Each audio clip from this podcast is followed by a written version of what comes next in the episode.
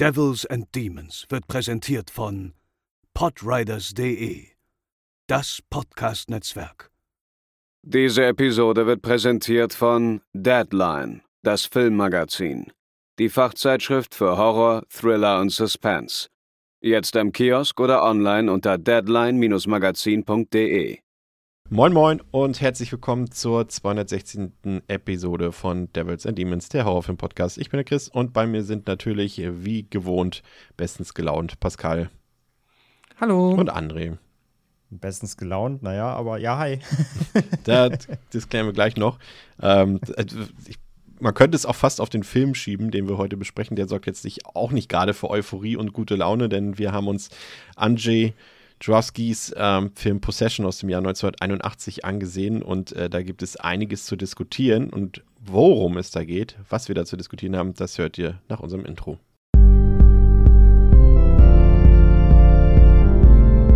They're coming to get you, Barbara. They're coming for you. Und ich muss jetzt unbedingt äh, ein Follow-up machen äh, zur letzten Folge. Ich habe ja, wir haben ja über Walking Dead gequatscht. Ne? Ihr könnt euch erinnern.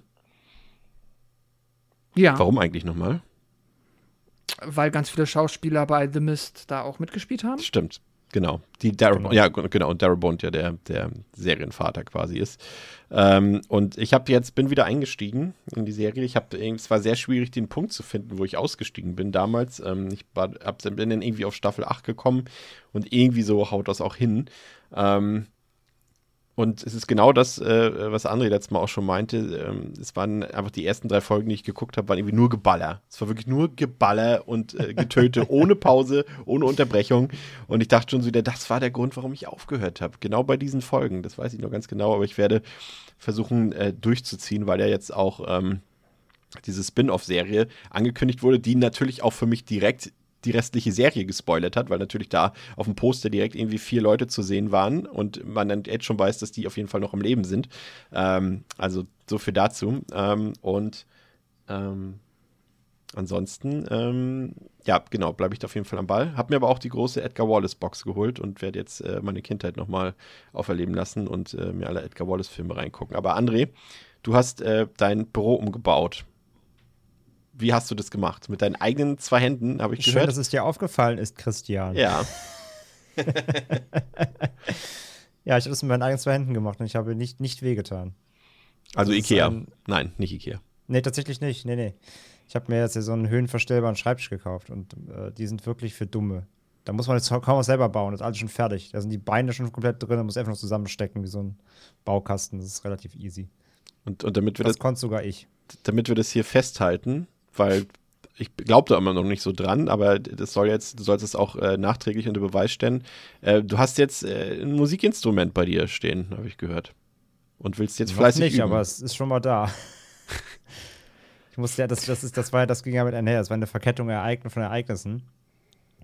Ähm, das, äh, ich habe mir ein E-Drum-Set gekauft und das hat ähm, nur meinen Büroplatz, wenn ich umbaue. Deswegen habe ich meinen alten Schreibtisch zerschrottet, habe mir einen neuen geholt, was ich eh vorhatte, wegen meinem Rücken und so, kaputt. Jeder, der viel zu Hause im Homeoffice oder überhaupt im Büro im Stuhl sitzt, kennt das. Ähm, und mein Rücken sagt jetzt schon Danke nach zwei Tagen, also es hat schon mal gelohnt. Ähm, jetzt äh, hab, überlege ich noch, jetzt muss ich noch gucken, ob äh, ich habe noch ein Sofa im Büro, ähm, ob dann jetzt das Schlagzeug auch noch reinpasst. Wenn nicht, dann fliegt das Sofa nämlich auch noch raus. Aber soweit bin ich noch nicht, weil Zeit.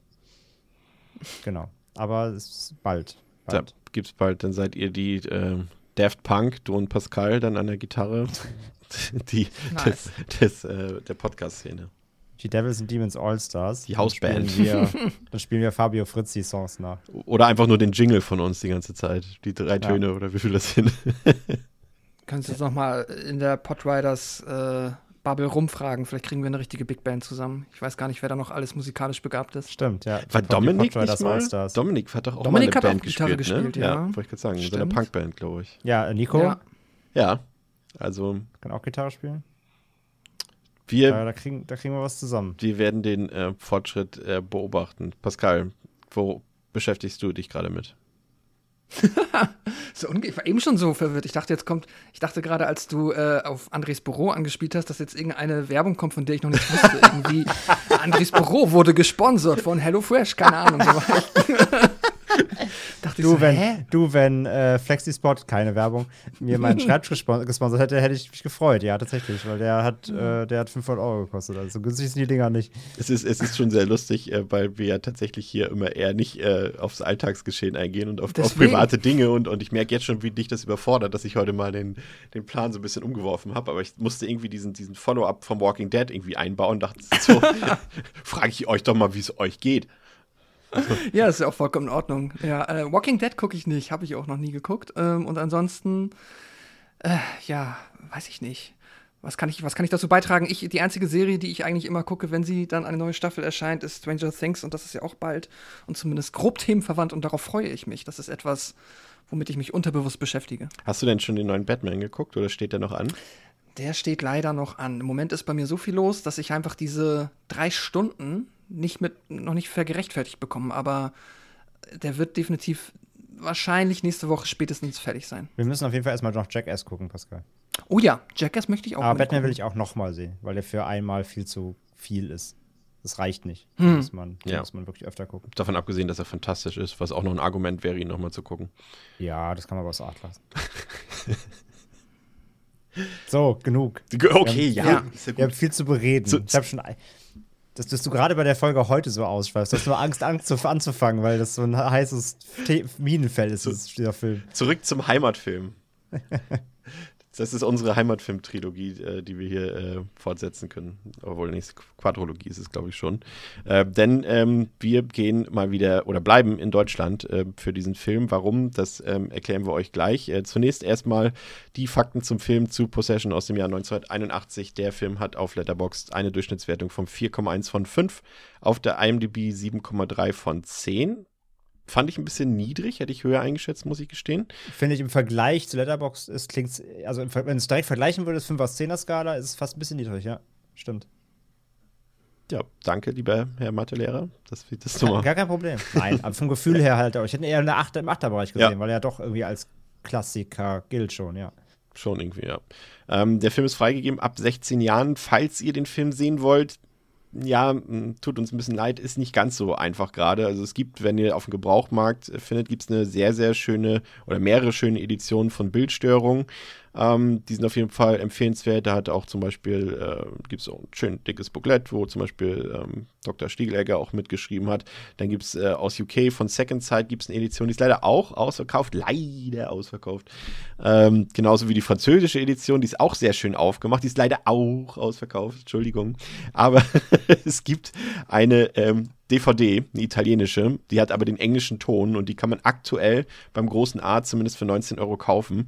Ähm, das ist, glaube ich, so ziemlich die einzige Möglichkeit, die es, glaube ich, gerade gibt, den Film frisch irgendwo noch, äh, wenn man ihn noch nicht hat, äh, zu kaufen. Aber deswegen gehen wir dem Film ja auch wieder bis ins kleinste Detail jetzt äh, durch für euch. Das heißt, ihr müsst den Film auch gar nicht sehen. Ihr seht ihn durch unsere Augen. Die kompletten 124 Minuten Regie geführt hat Andrzej Czujawski. Ich habe es nochmal geübt. Das wäre die richtige, äh, die richtige Aussprache des Namens, falls wir das jetzt irgendwann nochmal äh, falsch aussprechen im Laufe des äh, Podcasts. Ich habe jetzt zumindest einmal richtig ausgesprochen. Habe mich extra noch äh, bei einem ehemaligen Kollegen, bei einem polnischen, ähm, informiert, wie man das ausspricht. Pascal nimmt jetzt einfach diesen Snippet und schneidet das immer rein, immer wir den Namen sagen. Auf jeden Fall äh, zu ihm und seiner Filmografie und Biografie gleich noch was. Ähm, fragen wir mal kurz äh, den Erfahrungswert ab. Diesmal haben wir ja hier auch gleich wieder so eine Ausnahmesituation, hätte ich es beinahe geschildert. Äh, ich habe den Film noch nicht, also ich habe ihn, ich bin mir nicht mehr ganz sicher. Ich habe ihn als Watched eingetragen, aber nicht gelockt bei Letterboxd.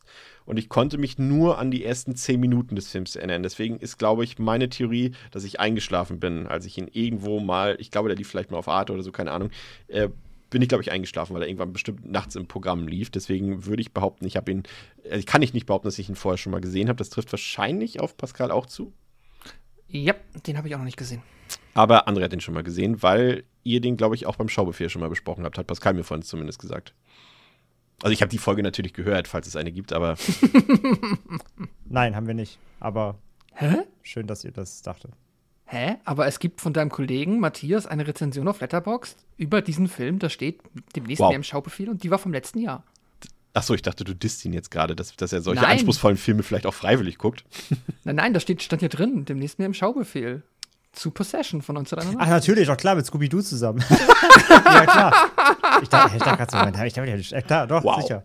Mit, äh, mit Scooby-Doo zusammen, stimmt. Das war wieder so eine ultra weirde Crossover-Folge aus zwei Filmen, die so gar nichts äh, zusammenpassen. Ja, doch, klar, natürlich. Ja, ja. Wir haben jetzt schon mehr gelacht in dieser Folge, als ich mir je bei Possession vorstellen konnte, dass wir lachen könnten. ja, ähm, Also ich habe ihn, ja, ja, also ich habe ihn, ich habe ihn, glaube ich, insgesamt dreimal gesehen bisher. hat doch schon so oft, ja. Okay. Ja. Ja, Pascal und ich haben vorhin schon, als du noch nicht da warst, drüber quatschen. Wir waren uns fast einig, dass es jetzt ein, ein Film ist, den wir jetzt, jetzt qualitätsunabhängig nicht unbedingt noch ein zweites Mal gucken müssen. Ähm, aber das können wir ja auch gleich nochmal klären. Ähm, und bevor wir in den Film reingehen, ähm, nochmal vielleicht äh, zu Jaworski äh, selbst was. Ähm, der ist eben äh, in Polen geboren, ist also ein polnischer Regisseur und ist dort auch mit seiner Familie aufgewachsen. Der ging dann aber später mit seinem Bruder und mit seinem Vater nach Frankreich. Der dort in der polnischen Botschaft gearbeitet hat und auch für die UNESCO gearbeitet hat. Und Jaworski selbst hat dann in Paris studiert und war anschließend ähm, als Journalist für eine polnische Filmzeitschrift tätig und ist dann auch selbst ins Filmbusiness eingestiegen, dann aber schon wieder in Polen. Dort war er dann ähm, der, ich glaube, Regieassistent äh, von Andrzej Wada. Der ist auch ziemlich ähm, bekannt, äh, zumindest in Connoisseurkreisen. Ähm, und dann hat er selbst auch angefangen, so erste Auftragsarbeiten vor allem für das Fernsehen zu drehen und hat dann natürlich auch ist ins Kino gegangen. Aber schon sein zweiter Kinofilm wurde damals von der polnischen Zensurbehörde verboten, ähm, weshalb er zurück nach Frankreich ging, auch so ein bisschen aus Protest und hat dann dort einen Film mit Romy Schneider und mit Klaus Kinski gedreht und hat dann auch erste Erfolge gefeiert und ist dann erstmal wieder nach Polen zurückgekehrt, um sein großes Prestigeprojekt ähm, zu drehen, nämlich der Silberne Planet. Und dieser Dreh wurde auch wieder von den polnischen Behörden unterbrochen und wurde dann auch untersagt. Und auch Teile des Filmmaterials, die wurden, wurden ähm, für immer zerstört.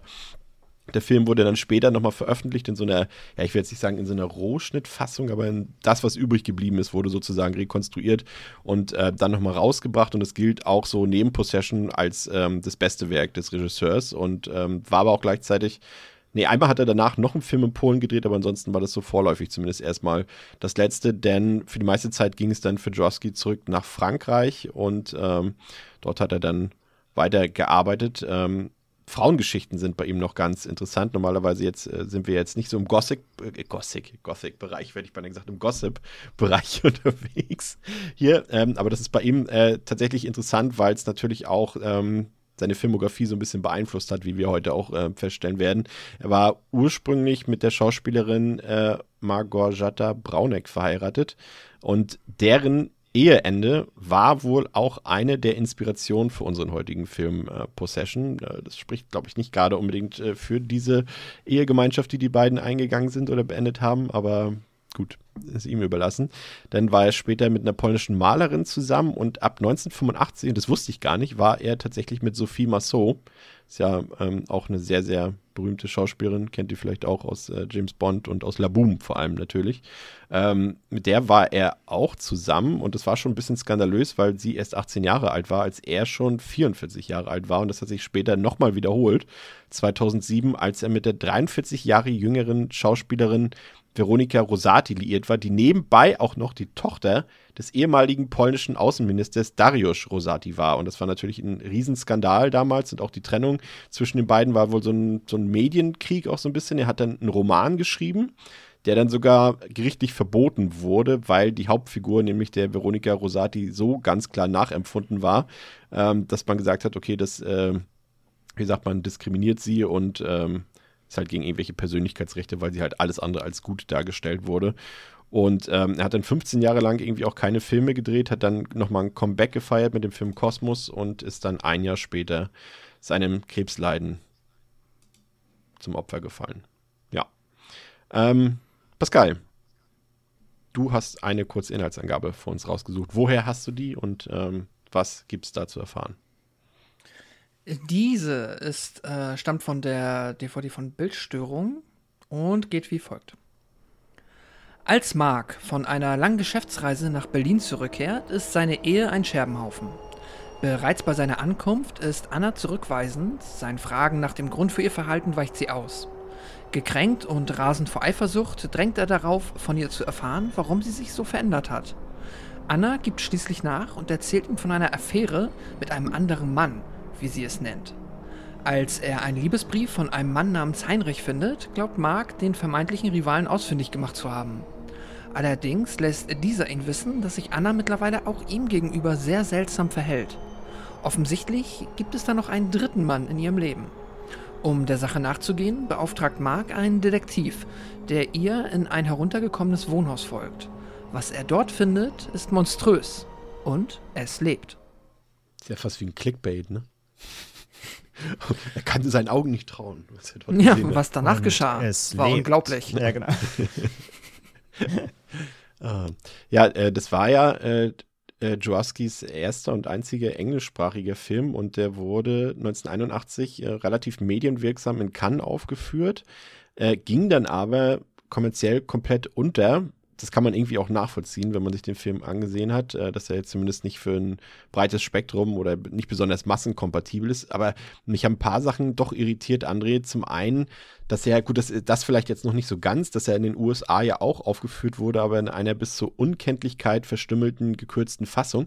Aber der Film war in England sogar ein Video-Nasty das fand ich schon irgendwie krass, weil normalerweise waren es ja doch hauptsächlich Schmuddelfilme, also sag ich mal so, was wir sonst hier so besprechen, ne? so Zombiefilme und so weiter.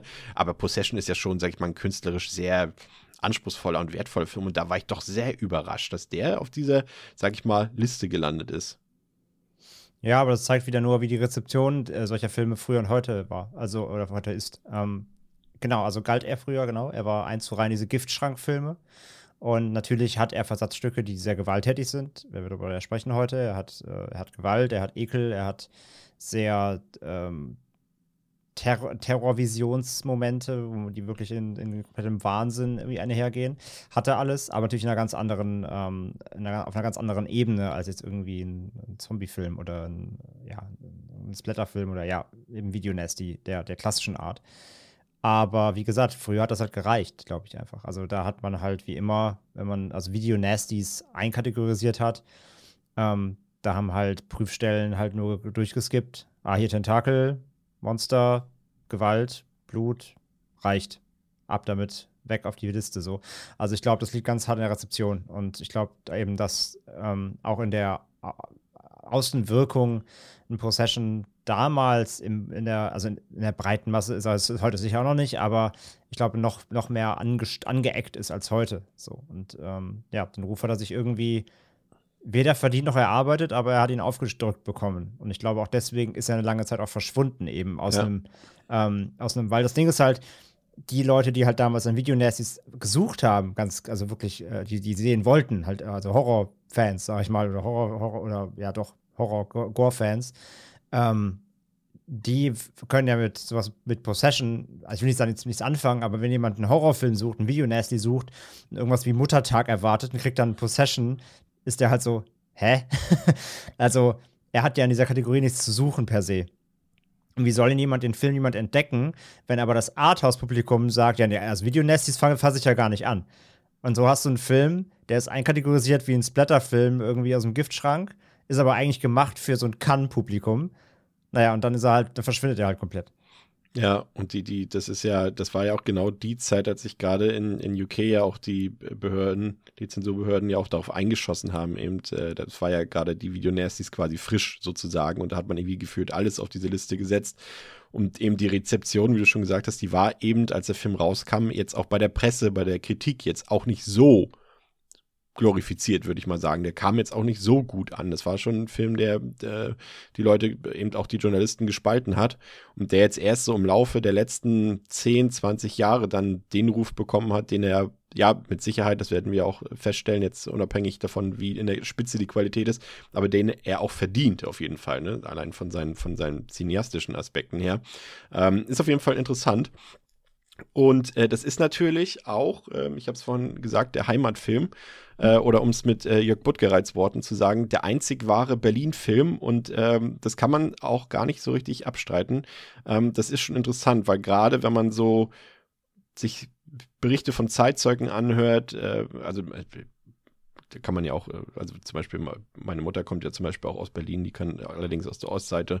Ähm, aber auch wenn du Leute von der Westberliner Seite fragst, die können dir das auch erzählen oder euch erzählen, ähm, dass das jetzt nicht alles so voller Sonnenschein war, sondern dass die Gebäude und die Straßenzüge eben auch größtenteils so aussahen, wie sie eben in dem Film auch dargestellt wurden, dass dort eben nämlich die Häuser abgeranzt waren und dass es eben Altbauten waren, die jetzt auch keiner groß saniert hat und so weiter und dass es da ja auch mal grau in grau in grau in dunkelgrau so vonstatten ging und das auch so ein bisschen die damalige Atmosphäre der Stadt auch äh, letztendlich äh, dargestellt hat.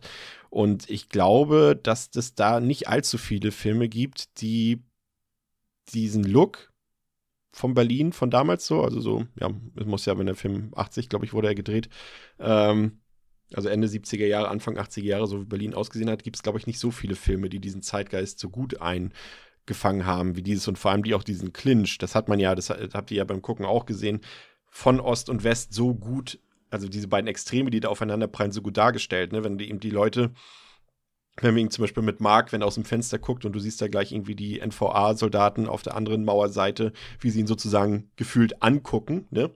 Das ist schon, schon sehr interessant ähm, zu beobachten. Und wenn man bedenkt eben, Pascal, dass Berlin ja letztendlich oder Westberlin ja irgendwie auch so eine Insel war, ne? In quasi im, man, wenn, man, mm. wenn man so will, ja eigentlich im Feindesgebiet sozusagen. Und äh, wenn wir so an so ähm, Berliner Luftbrücke und so weiter und so eine Sachen denken. Es war ja auch die Erreichbarkeit jetzt nur über Flugzeug oder ich glaube, es gab diese eine Autobahnverbindung auch noch zum Rest von Westdeutschland. Aber das war ja auch schon einfach eine besondere Situation. Ne? Und ich finde, der Film stellt das ziemlich gut dar. Ja, auf jeden Fall. Also ich würde jetzt auch sagen, so in, innerhalb unserer Heimatfilm-Trilogie, äh, wie du es eben so schön genannt hast, ist das definitiv der Film, der einerseits in Berlin spielt und Berlin, ja, einfach benutzt, ähm, der aber auch zeitgleich sich Berlin, also quasi der Berlin auch, weil es Berlin ist und eben zu dieser Zeit halt ähm, tatsächlich entsprechend einsetzt. Wenn es ansonsten wahrscheinlich einfach nur eine, also was hatten wir denn jetzt? Wir hatten ähm, Demons ja. und The Church und The Church. Also, Oder wenn man so will, kann man dann natürlich noch Suspiria so nehmen. Aber ich glaube, was, was, du sagen willst, ist einfach dieses, dass die könnten überall spielen, aber Berlin genau. hat jetzt einen genau. Grund, warum er da spielt. Ne? Das ist, ja, ganz ja. genau. Genau. Ansonsten halt einfach nur pragmatisch, weil es sich halt anbietet und hier ist es halt wirklich, hat es auch einen Grund, genau. Das ist auf jeden Fall. Wer da ein bisschen mehr drüber lesen will, es gibt da zum Beispiel auch einen Text von, von äh, Dr. Stiegelegger zu Mauerstadt Berlin als Spiegel der gebrochenen Seele im Kino der 80er Jahre. Kann man sich auf jeden Fall mal äh, durchlesen. Habt auf jeden Fall von ein bisschen reingeschmökert. Ähm, sehr interessante Texte zu. Und man sieht natürlich für die Leute, die wie ich in, in Berlin mal gewohnt haben oder die heute noch da wohnen, erkennt man natürlich auch äh, ein paar Sachen, ein paar Straßenzüge, ähm, die heute auch teilweise unverändert sind oder teilweise da eben auch geändert sind, weil die Mauer ja natürlich nicht mehr da steht. Aber ich will es jetzt einmal grob zusammenfassen, damit wir jetzt nachher nicht in, in unserem Analyseflow jedes Mal noch auf irgendwelche geografischen Begebenheiten eingehen müssen. Aber sag ich mal so, Berlin-Kenner finden da einige Sachen. Gerade am Anfang haben wir die, die Kreuzung Bernauer Straße, Swinemünder Straße. Ähm, wo man eben auch diesen perfekten Blick auf, auf die Berliner Mauer damals hatte, eben ähm, auf den Grenzstreifen und eben auch diese NVA-Soldaten da am Anfang sieht. Wir haben die Kirche in der Ruppiner Straße, dann ähm, die markante Zweitwohnung, die heruntergranzte, dieses Gebäude ist heute nicht mehr so runtergranzt, ist in der Sebastianstraße 87. Da bin ich tatsächlich früher auch immer vorbeigegangen, weil mein damaliger Stammcomicladen, Modern Graphics, liebe Grüße an dieser Stelle, ähm, da auch direkt ähm, um die Ecke ist. Ähm, von daher kannte ich das tatsächlich, aber konnte es logischerweise nicht äh, zuordnen. Also man ist, ich bin da lang gegangen, aber ich wusste nicht, dass dieser Film dort äh, gedreht oder gedreht wurde und dort ähm, gespielt hat. Das ist jetzt im Nachhinein natürlich äh, ziemlich interessant. Äh, etwas prominenter auf jeden Fall Platz der Luftbrücke. Das kennen vermutlich deutlich mehr Leute. Da ist ja auch das äh, Polizeipräsidium und äh, Konzertgänger wissen ja auch, dass die Columbia-Halle dort ähm, auch direkt angrenzt. Ähm, der U-Bahnhof, der hier auch eine größere Rolle spielt, obwohl das ist ja der, der zu sehen ist im Gleisdreieck, der spielt ja gar nicht so eine große Rolle, aber der wird auf jeden Fall markant präsentiert in dem Film. Da fährt ja die U1 ähm, und das Haus von Detektiv Zimmermann am Ende, das ist in, kann man in Grunewald finden. Und da muss ich jetzt sagen, das geht jetzt wieder ein bisschen ins Private rein. Ich musste mit äh, groß schockierend feststellen, ihr erinnert euch vielleicht, da gibt es ja ähm, Richtung Ende diesen Kanal, ne, mit dieser Brücke, wo auch der Hund dort unten im Wasser äh, Mhm. liegt. Und das ist ja der quasi der Neuköllner Kanal Richtung Maybachufer an der Lobmühlenbrücke. Und da habe ich mal rumgeknutscht. Genau in diesem Drehort. Drehort. Isn't it romantic? Ja, wusste ich auch so. Ich dachte so, okay, Possession, wow. Aber nicht mit Isabelle Giorgiani. Nee, Schade. aber das äh, war auf jeden Fall interessant. Deswegen Berlin auf jeden Fall sehr präsent da. Ähm, gehen wir mal in den Film rein. Ähm, wir haben unsere Hauptfigur oder eine unserer Hauptfiguren, Mark, ähm, der für den Geheimdienst arbeitet, was jetzt aber auch nicht so krass genauer näher definiert wird. Und der kehrt gerade nach einer Mission wieder nach Westberlin zu seiner Familie, bestehend aus seiner Frau Anna und seinem Sohn Bob zurück. Doch die Dinge haben sich in seiner Abwesenheit geändert. Anna will plötzlich die Scheidung und man merkt einfach auch, dass es zwischen den beiden schon länger nicht mehr so richtig funktioniert. Unter anderem, weil Mark auch, ich, ich drücke es mal vorsichtig aus, einen dezenten Kontrollfetisch hat, der, den er vermutlich auch aufgrund seines Berufes so ein bisschen hat.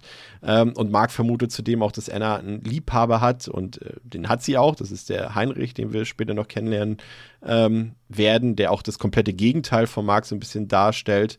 Und daraufhin verlässt Mark erstmal das vertraute Heim und seine Frau und den gemeinsamen Sohn und gibt sich erstmal für ein paar Tage lang äh, komplett dem Alkohol hin. Ähm, und kurze Zeit später muss er feststellen, dass Anna den gemeinsamen Sohn und auch die Wohnung völlig vernachlässigt und äh, er konfrontiert Anna auch mit der Situation, die dann einfach mitten in der folgenden Nacht das Weite sucht und äh, am nächsten Tag meldet sich dann plötzlich Annas Liebhaber Heinrich und teilt Mark mit, dass dessen Frau bei ihm ist. Und ich finde gerade die, äh, diese erste halbe Stunde des Films, die hat ein richtig krass hohes Tempo, Pascal. Ne? Also da geht es wirklich Schlag auf Schlag auf Schlag. Ich dachte so irgendwie, ich gucke den Film und denke so, oh, muss ja schon eine Stunde rum sein. Also okay, krass, erst eine halbe Stunde. Ja, ja, auf jeden Fall. Also der Film ist sehr zügig damit, die, also so die Grundexposition auf die Beine zu stellen, damit wir ein gutes Gefühl dafür haben, wie die Figuren irgendwo verankert sind.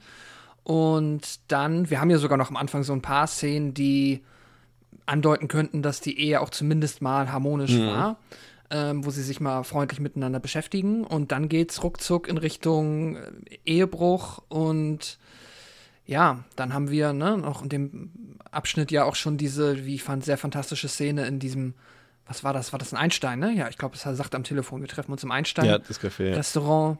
Ja, das war vergleichsweise, ja, eindrücklich, sehr interessant und dann bekommen wir, ja, werden wir schon direkt mit Heinrich konfrontiert und auch diese, allein diese, es- das war ja keine, wie sagt man, keine ähm, Montage, aber so diesen, diesen Timeskip, den wir halt auch schon da drin haben, im Sinne von, ne, erstmal kommt er von der, kommt er zurück von seiner Mission, dann passiert die Trennung, dann hat er diesen Moment, wo er halt komplett verwahrlost nach äh, eben halt dieser Trennung irgendwo ähm, im Hotel aufwacht und dann, äh, ja, sind wir quasi beim Status quo, wo der, wo der Film dann, sage ich mal, im normalen Tempo weitermacht. Ja, auf jeden Fall. Ähm, ich, eine Sache, ähm, auf die wir vielleicht hier äh, auch schon mal eingehen können, und da bin ich mir halt nicht sicher, das müssen wir vielleicht an der Stelle auch nochmal sagen. Wir haben jetzt äh, uns selbst so ein paar Theorien überlegt, äh, worum es in dem Film tatsächlich geht. Der Film arbeitet ja viel mit Metaphern und äh, ist eben, viele Sachen sind einfach stellvertretend für politische und philosophische Dinge. Ähm, und haben uns natürlich auch ein paar Theorien von anderen Leuten rausgesucht. Ähm, da ist natürlich jetzt auch nicht alles Wahrheit dran. Ne? Es gibt natürlich auch ein paar Sachen, die äh, Jurowski selbst gesagt hat, worum es in dem Film geht und wie man was deuten kann, aber vieles ist natürlich eben auch frei interpretierbar und gerade bei diesem Film, also der bietet da so viele Möglichkeiten und ich habe gerade überlegt, ähm, dass Bob, also der Sohn von den beiden, ähm, den sieht man ja am Anfang, wie er quasi äh, in, so eintaucht in die Badewanne. Ne? Das ist ja so mehr oder weniger relativ am Anfang des Films. Und das ist ja auch, um es schon mal vorwegzugreifen, ein bisschen das Schlussbild des Films, ne? Als er sich dann, ne, wir Mhm. gehen mal jetzt nicht drauf ein, warum, aber er taucht ja dann später am Ende nochmal aus einem Grund äh, in die Wanne ein. Und ich habe überlegt, ob das nicht einfach auch ein Foreshadowing war auf dieses Ende. Da könnt ihr gerne auch äh, reinrufen. Äh, also es wirkt wie eine Klammer für mich. Also äh, auf Ja. keinen Fall zufällig. Aber wie du gesagt hast, das haben wir etwas, das ist ein Motiv, so. Das Motiv wird hier eingesetzt, wirkt noch vergleichsweise mh, zufällig irgendwie. Als wäre es einfach nur so eine lustige Charaktereigenschaft des Jungen. Das ist etwas, was er gerne mag. Und spätestens, wenn es dann am Ende nochmal passiert, weiß man, dass es halt nicht zufällig ist. Ich weiß nicht. Sehe ich genauso. Also ist es, ist es eine Klammer, ja. Es ist ja wirklich eine Klammer. Also das ähm, Foreshadowing, aber jetzt auch, aber auch vielleicht eine, eine Vorversion dessen, was noch kommt, weil genauso funktioniert ja der Film. Der steigert sich ja auch in allen seinen Emotionen, in seinen ähm, Ausdrucksweisen, in seiner Intensität. Genauso wie der Film sich halt steigert, steigert sich auch dieses Ereignis halt ähm, dann dahin. Also am Anfang ist es noch ein, ja, maximal vielleicht ein, ein kurzes Entkommen aus der Realität und am Ende, naja, das ist halt eine Konsequenz, sage ich mal. Also ja, sehe ich auch so. Es gibt, eine Klammer. Es gibt so, ein, so einen Interpretationsansatz, den ich sehr interessant fand, der natürlich auch schon wieder ein bisschen vielleicht übers Ziel hinausgeht, aber wenn man so ein bisschen drüber nachdenkt und, und Bobs Situation, der, der ist, und wir wissen es ja, das ist SR jetzt auch nicht der erste Film, der sich mit so einem Ehekrieg oder mit so einer Scheidung auseinandersetzt oder mit einer Trennung. Da gibt es natürlich auch andere Filme irgendwie, ähm, die das schon gemacht haben. Und gerade die Kinder sind ja dann immer vor allem die leidtragenden Personen darunter. Und das ist ja in dem Fall ja auch so ein bisschen, auch wenn es im Film jetzt gar nicht so präsentiert wird. Aber ähm, als Zuschauer oder Zuschauer bekommt man es ja mit. Und ich hatte eine Interpretation gesehen, dass dieses Einbaden, äh, Einbaden, sehr schon, dieses Eintauchen von ihm in, in die Badewanne, dass das eine Darstellung des Wunsches von ihm ist, zurück in den Mutterleib zurückzukehren, mit der Sehnsucht, als Sohn von einer anderen Familie wiedergeboren zu werden, einer stabilen Familie, in der es nicht so zugeht wie mit Anna und äh, Mark. Das ist natürlich, wie gesagt, das ist schon sehr weit, finde ich, sehr fortgeschritten in der Interpretation. Aber wie gesagt, das Motiv taucht halt mehrfach auf und von daher kann ich mir das durchaus irgendwie vorstellen, dass es ähm, so in diese Richtung geht. Bob taucht ab, das Motiv taucht auf, ja. Ähm, nee, auf, jeden Fall ist, ist, ein, ist eine Möglichkeit. Ich habe es immer noch ein bisschen simpler gesehen, aber auf eine ähnliche Art und Weise, sondern ähm, ich habe es immer ganz klar so gesehen, eher, wie ich gerade schon sagte, eher so ein Entkommen. Einfach ein, ich will einfach abtauchen oder man kann es auch anders, anders ausdrücken, ich möchte gerne im Erdboden versinken. Mhm. Ähm, ich möchte hier nicht mitkriegen, was hier los ist. Ich will meine Eltern nicht ständig zoffen hören weil das ist halt super naheliegend, weil ich, meine Eltern haben sich auch getrennt, als ich jung war und so ging es mir auch. Wenn ich mitbekommen, mitbekommen habe, dass meine Eltern sich gezofft haben im Haus, dann war das halt so ein Moment wie so, ah, oh, fuck, kein Bock so. Also ich habe dann irgendwie Kopfhörer aufgesetzt und er springt halt die Badewanne und taucht den Kopf unter. Aber auf jeden Fall, wenn man, man will ja da nicht zwischenstehen. Man will das am liebsten gar nicht mitkriegen, weil man natürlich nicht möchte, dass seine Eltern sich streiten. Und das ist so ein, für mich war das immer so ein Inter Interpretationsansatz, einfach, ähm, ja, ich möchte am liebsten jetzt einfach platzen oder ja, nicht hier sein quasi. Ja, jeder, der schon mal mit den Ohren unter Wasser war, weiß, dann kriegst du halt die Außenwelt erstmal nicht mehr mit in dem Sinne, ne? Oder zumindest nur leicht, äh, ja, Neues, Neues gecancelt, zumindest. Wird mir viel zu persönlich heute hier die Folge. Nat Natural Noise Cancel. Es geht hier in eine falsche Richtung heute. ähm, deswegen äh, äh, lieber zur, zur Politik. Ähm, der Film beginnt ja auch äh, sehr politisch. Mit das ist viel besser Politik ja. als persönliche Umstände.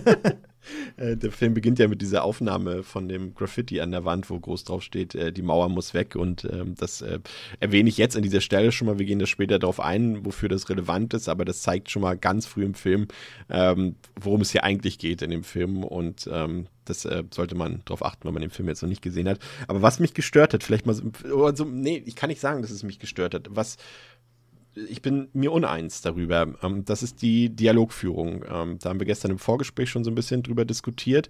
Die Dialoge sind für mich, haben jetzt, sind, ja, eher theaterhaft, vielleicht sogar opernhaft, äh, mit ihrem, mit ihrer Overdramatic, mit ihrem Overacting, ähm, dass man ich nie das Gefühl hatte, dass das hier echte Menschen aus dem wahren Leben sind. Und deshalb fiel es mir stellenweise schwer, mich zu identifizieren, was ja auch nicht in dem Sinne, in dem Fall ja auch gar nicht der Sinn des Films ist, dass ich mich identifiziere mit den, mit den Figuren. Das ist ja nicht vorgesehen, glaube ich.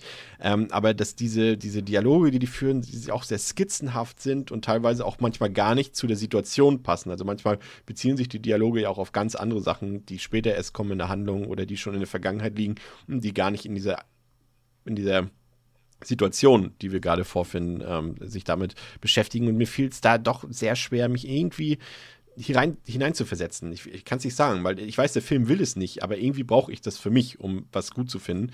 Ähm, mhm. Und so ließ mich das doch alles ein bisschen kalt, gerade aus, aufgrund äh, dieser Dinge, Pascal. Wie hast du das empfunden? Erstmal würde ich das absolut unterschreiben. Also ich habe auch direkt das Gefühl gehabt, okay, krass, die Dialoge wirken halt, genau wie du sagst, überhaupt nicht so, wie sich echte Menschen jemals unterhalten würden, sondern eher wie von einem sehr gestellten, wie ein sehr gestelltes, ja, Theater, Theaterplay halt oder ein Drehbuch. So wird es halt auch vorgetragen. Interessanterweise aber, wie ich finde, also hundertprozentig absichtlich, ganz klar gewollt vom, ähm, von der, vom Regisseur an der Stelle. Ich finde es spannend, es ist mir aufgefallen, tatsächlich immer nur, wenn die Figuren, die auch wirklich, ähm, also die Erwachsenen miteinander sich unterhalten, zum Beispiel immer wenn sie mit Bob interagieren, wirkt es irgendwie viel natürlicher und viel menschlicher. Und wenn sie untereinander ihre Drama-Momente haben, dann driftet es halt in dieses krasse Theater-Eske ab. Für mich hat es ähm, tatsächlich trotzdem auf emotionaler Ebene oft gut funktioniert. Später stellenweise ein bisschen schlechter, aber gerade wenn wir so, ich bin jetzt wieder bei dieser Einstein-Szene, da gibt es ja auch diesen, erstmal, die setzen sich dahin, gucken sich überhaupt nicht an, sprechen, also auch so wird man eigentlich sich keine Ahnung, das klingt, es, es, sieht lustigerweise aus, er ist der Spion, als würde er sich mit einem anderen Spion treffen ähm, ja, und ja, die ja. Äh, da miteinander irgendwie einen Dialog führen. Und sie unterhalten sich da aber halt dann über, ja, eine persönliche, über ein persönliches Thema und das halt wirklich komplett äh, auch viel zu laut halt so. Also es wirkt gar nicht so, als ob es hätte, hätte realistisch dargestellt werden sollen. Ne? Also sie schreien quasi von der ersten Sekunde an durch dieses Café. Und für mich hat es emotional dadurch, dass es so drüber ist, also so quasi ähm, overacted ist, funktioniert es für mich dann in diesen, gerade in diesen Trennungsmomenten und in diesen Eifersuchtsmomenten, wenn dann halt auch noch Heinrich ins Spiel kommt, irgendwie trotzdem. Also ich habe da gerade von, ähm, von unserer männlichen Hauptfigur hier, äh, von Sam Neill, habe ich schon die Emotion, da habe ich schon irgendwo mitgefühlt, bis zum gewissen Grad. Und auch ähm, von Anna, von wenn, wenn sie ihre emotionalen Momente hat, da bin ich auch schon durchaus mitgegangen. Ich kann aber vollkommen nachvollziehen, wenn einem das zu künstlich ist und halt nicht, ne, wie du sagst, halt die Immersion wird halt schwerer dadurch, dass es halt so, so künstlich wirkt, halt einfach so etwas wie, ja, man merkt halt offensichtlich, so, echte Menschen würden sich so nicht unterhalten. Ich finde ja, die, die, die Szene, die du beschrieben hast in dem Café Einstein dort, die, die macht ja visuell auch was Interessantes, was immer wieder in diesem Film auftaucht, ist, dass sie ja das, also dieses, dieses Spiel, was, was, also wenn du die Bildkomposition hast, hast du sehr oft in ganz vielen Szenen ähm, den Moment, in dem eine von den beiden Personen von rechts ins Bild kommt und die andere Person kommt von links ins Bild rein. Und das hast du hier auch in diesem Café. Und das sind, ist immer so ein bisschen diese Darstellung, diese Gegensätze, glaube ich, ähm, weil sie immer von, von außen aufeinander zugehen. In dem Fall sitzen sie ja sogar noch Rücken an Rücken am Anfang, wie du es ja, glaube ich, eben auch schon gesagt hast. Aber generell ist es so, dass sie quasi von beiden Seiten auftauchen und dann entweder aufeinander zugehen, aufeinander zulaufen, aufeinander zugreifen mhm. oder sogar eben, wie jetzt in diesem Fall hier und äh, später auch einmal in der einen Szene in der Wohnung, auf, also angreifen sich gegenseitig dann in der Mitte des Bildes. Und dass sie auch sehr oft dabei in die Intimsphäre des anderen eingreift. Natürlich ist es ein Ehepaar, aber trotzdem hat ja jeder, sag ich mal, so sein, sein also man will ja nicht permanent so, also wisst ihr, wie ich meine, ne? Also man hat ja trotzdem mhm. irgendwie so seinen Raum um sich herum und äh, der wird permanent ignoriert von den beiden auch. Also sie fassen sich immer sehr dicht ans Gesicht und an den Körper ran und so weiter die ganze Zeit. Und das Interessante ist dann noch dabei, dass das Ergebnis dieser Streitsituation immer so eine Auswirkung auf die Umwelt hat. Hier ist es ja so, dass Mark zum, danach quasi in seinem Zorn oder in seiner Impulsität ähm, das Kaffee so halb in Schutt und Asche legt, ne? Und, und du hast ja später noch eine Szene, da haben auch direkt nach einem Streit, als Anna dann weggeht und sich vor diesen Transporter stellt und dann dieser groteske Unfall mm. passiert, ne? Und da auch wieder so irgendwie gefühlt ganz viele Leute oder ganz viele Sachen, die gar nichts mit der Situation zu tun haben, mit in diesen Konflikt mit reinzieht, zumindest als Ergebnis. Und das finde ich irgendwie schon ziemlich cool gemacht, irgendwie auch so von der audiovisuellen Darstellung. Aber André, wie sieht es bei dir aus? Wie, wie hast du die Kommunikation zwischen den beiden erlebt? Konntest du da mitgehen? Hast du das mitempfunden oder spielt das für dich auch gar keine so große Rolle? Ja, nonverbal ist sie auf jeden Fall nicht. Ähm nee, also äh, ich finde, das ist halt ein Film, wo man sich einmal halt darauf einlassen muss, wie er funktioniert. Und ich verstehe aber auch jeden, den das abstößt. Es ist halt sehr eigen, ähm, wie Pascal schon ausgeführt hat. Also die Dialoge sind halt quasi fast durchgehend geschrien. es ist wirklich halt so. Ähm, weil der Film fängt ja genau so abrupt ja an. Er kommt wieder und ist direkt damit konfrontiert, es stimmt was nicht. Sie will nicht mehr, es gibt also direkt eine Konfliktsituation. Es gibt ja jetzt nicht irgendwie im Film eine halbe Stunde Einführung, wo alles Friede, Freude, Eierkuchen ist und dann gibt es einen Bruch, sondern wir werden ja mit dem Film direkt in, die, in den Konflikt reingeworfen. Das heißt, der Konflikt ist da und der wird auch ausgetragen und das halt permanent. Und dieses Überzeichnete, eben genau das, ist halt so eine, je, also jede Emotion in dem Film wird ja überhöht, damit sie halt, ähm, damit sie halt ja, verstärkt auf den Film, auch, aber auch auf den Zuschauer eben wirken kann. Und ähm, ja, es ist halt, es ist halt sehr eigen, es ist gewöhnungsbedürftig. Ich habe mich beim ersten Mal auch erstmal völlig verloren gefühlt, weil ich halt dachte, mach doch mal ruhig irgendwie. Ähm, äh, aber es, es, es passt halt sehr gut, weil, weil der ganze Film eben aufgebaut ist, ähm, dass, dass, dass, dass, dass die hitzige Diskussion und eben die Emotionen der beiden halt permanent hochkochen. Also es wird einfach, es wird ja auch nie besser. So. Ähm, mm sie haben diesen Konflikt in, der, in ihrer Ehe und äh, der lässt sich offensichtlich nicht einfach lösen. Und das bauscht sich halt unfassbar auf. Und diese Szenen halt, auch wenn dann eben die um Umwelt ein mit einbezogen wird, ist ja genau das. Also, wenn du halt irgendwie im Café sitzt und du fängst an, dich laut zu streiten, dann kriegen ja andere das unweigerlich mit.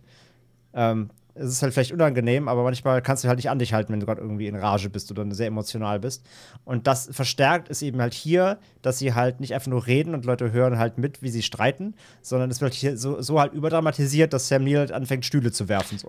Aber sie, sie haben ja auch permanent, permanent einfach auch einen Kontrollverlust. Ne? Die beiden Figuren haben sich einfach nie unter Kontrolle im ganzen Nein, Film. nein, genau. Also deswegen äh, sage ich ja, dieses über, überemotionale, ähm, nicht an sich halten können, diese Emotionen nicht im Zaum haben, ähm, die Dialoge bestehen ja auch fast nur aus Vorwürfen. Es gibt ja auch gar keine Konfliktlösung. So. Ja. Es gibt ja nur Vorwürfe, ähm, die sich gegenseitig gemacht werden. Du passt nicht genug auf unseren Sohn auf, du machst das, du hast einen Liebhaber, du betrügst mich, hast du nicht gesehen. Also es gibt ja nie aufeinander zugehen, sondern es ist ja, es ist ja immer Reibung. Also angefangen die Szene halt in dem Lokal halt genau das, also ich fand es so, Pascal, so schön wie du es gesagt hast, so typisch so, man setzt sich auf die, auf die Bank neben jemandem, der Zeitung liest mhm. und flüstert dann so, ja, ich, äh, der Adler ist gelandet, ne? ja. So sieht das ein bisschen aus, genau. Und auch da halt, ne, super überdramatisiert, dass sie, dass sie halt so den, den ähm, Dialog führen. Sie schauen sich halt gar nicht an. Und das meine ich halt jetzt nicht, nicht physisch, sondern auch halt emotional. Sie, sie gehen nicht aufeinander zu mit dem Dialog, sondern sie reden per, ab, ab Satz 1 aneinander vorbei. Und das symbolisiert er eben hier, indem sie allein schon an zwei Einzeltischen sitzen und einfach quasi mit sich selbst reden. Und Samuel ist ja auch so sauer dann während des Gesprächs schon, dass er auch so, so Sachen vom Tisch einfach runterwirft, so völlig, völlig ohne, ohne, ohne Sinn und Verstand. Also der Film, ähm, darauf muss man sich halt wirklich immer einstellen. Der Film verstärkt halt jede Emotion, jeden Dialog, jedes Leid immer um ein Vielfaches und eskaliert das halt immer sofort. Und äh, wie gesagt, und es ist hier ist es halt nicht so dargestellt, dass eben nicht nur Leute irgendwie mithören, wie sie streiten oder so, oder mal mitbekommen, wie er vielleicht mal eine Tasse, Tasse Kaffee runterwirft, sondern hier eskaliert es eben so weit, dass er Stühle wirft und das halbe Kaffee zerlegt. Aber symbolisch ist es einfach nur eben zwei Menschen, die eben nicht nur in ihren eigenen vier Wänden, aber auch in der Öffentlichkeit. Also meistens macht man, oft ist es ja in Film so dargestellt, dass sich Paare oder so oder halt zwei Parteien, die was klären wollen, treffen sich in der Öffentlichkeit, weil sie halt dann immer denken, so, da können wir ja uns ja nicht so, so zeigen wie zu Hause. Ne? Also müssen wir uns ein bisschen benehmen. Vielleicht ist es ein neutralerer Ort, ne? also, wo beide Parteien halt sich irgendwie im Zaum halten müssen, damit die Umwelt natürlich nichts mitbekommt. Und hier ist es halt völlig, völlig ad absurdum geführt. Hier sind sie an genau so einem Ort, wo eigentlich so ähm, Immunität herrschen sollte für beide und, und, und sie reißen halt alles mit und jeden mit rein, mhm. so quasi. Und das wird ja immer wieder verstärkt. Also, das ist, ähm, das ist halt dieses Überinszenierte. Und ich mag das. Also, ich mag, beim ersten Mal fand ich es schwierig, aber ab dem zweiten Mal mochte ich es, weil es zum Film total passt. Und zu dieser Downward Spiral, die er da aufmacht in Sachen Emotionen. Aber es ist natürlich rein schauspielerisch. Es ist halt super, aber ungewohnt. Also, ich kenne auch genug Re Rezensionen, wo halt drin steht, das Schauspiel ist scheiße, weil einfach die Leute überhaupt nicht drauf klarkamen, wie halt Neil und Ajani hier spielen. Aber es ist einfach, wie gesagt, es ist halt einfach alles zehnmal drüberer, als es sein müsste irgendwie. Aber es ist halt Absicht. Das Schöne ist ja, dass äh, man überhaupt in solchen Szenen gar nicht mehr merkt, dass Mark vom Beruf Geheimagent ist, so laut wie sie dort ja. agieren die ganze Zeit. Also er müsste eigentlich wissen, wie es besser funktioniert. Wie Pascal ja schon sagt, das, hat eigentlich keine, keine, das spielt gar nee. keine Rolle. Also man könnte, man könnte meinen, äh, äh er möchte die Szene so aufbauen, aber ähm, es hat ja gar keine Bewandtnis letztendlich. Aber sein, sein Beruf ist ja nicht von, ist ja nicht ganz von, von ungefähr in dem Fall. Und das ist ja das, was du eben auch schon äh, beschrieben hast, so schön. Ähm, er ist ja, wie gesagt, dieser Control, Control-Freak, äh, dieser ganzen Control. Sache und Control. Und das ist ja das, ähm, womit äh, Jaworski quasi ja seine Kritik an dem Kommunismus, an dem Totalitarismus des Ostblocks darstellen will, dass er eben ähm, Das, er ist ja quasi der Metapher auf den Überwachungsstaat, weil Mark ist die ganze Zeit, er ist eifersüchtig.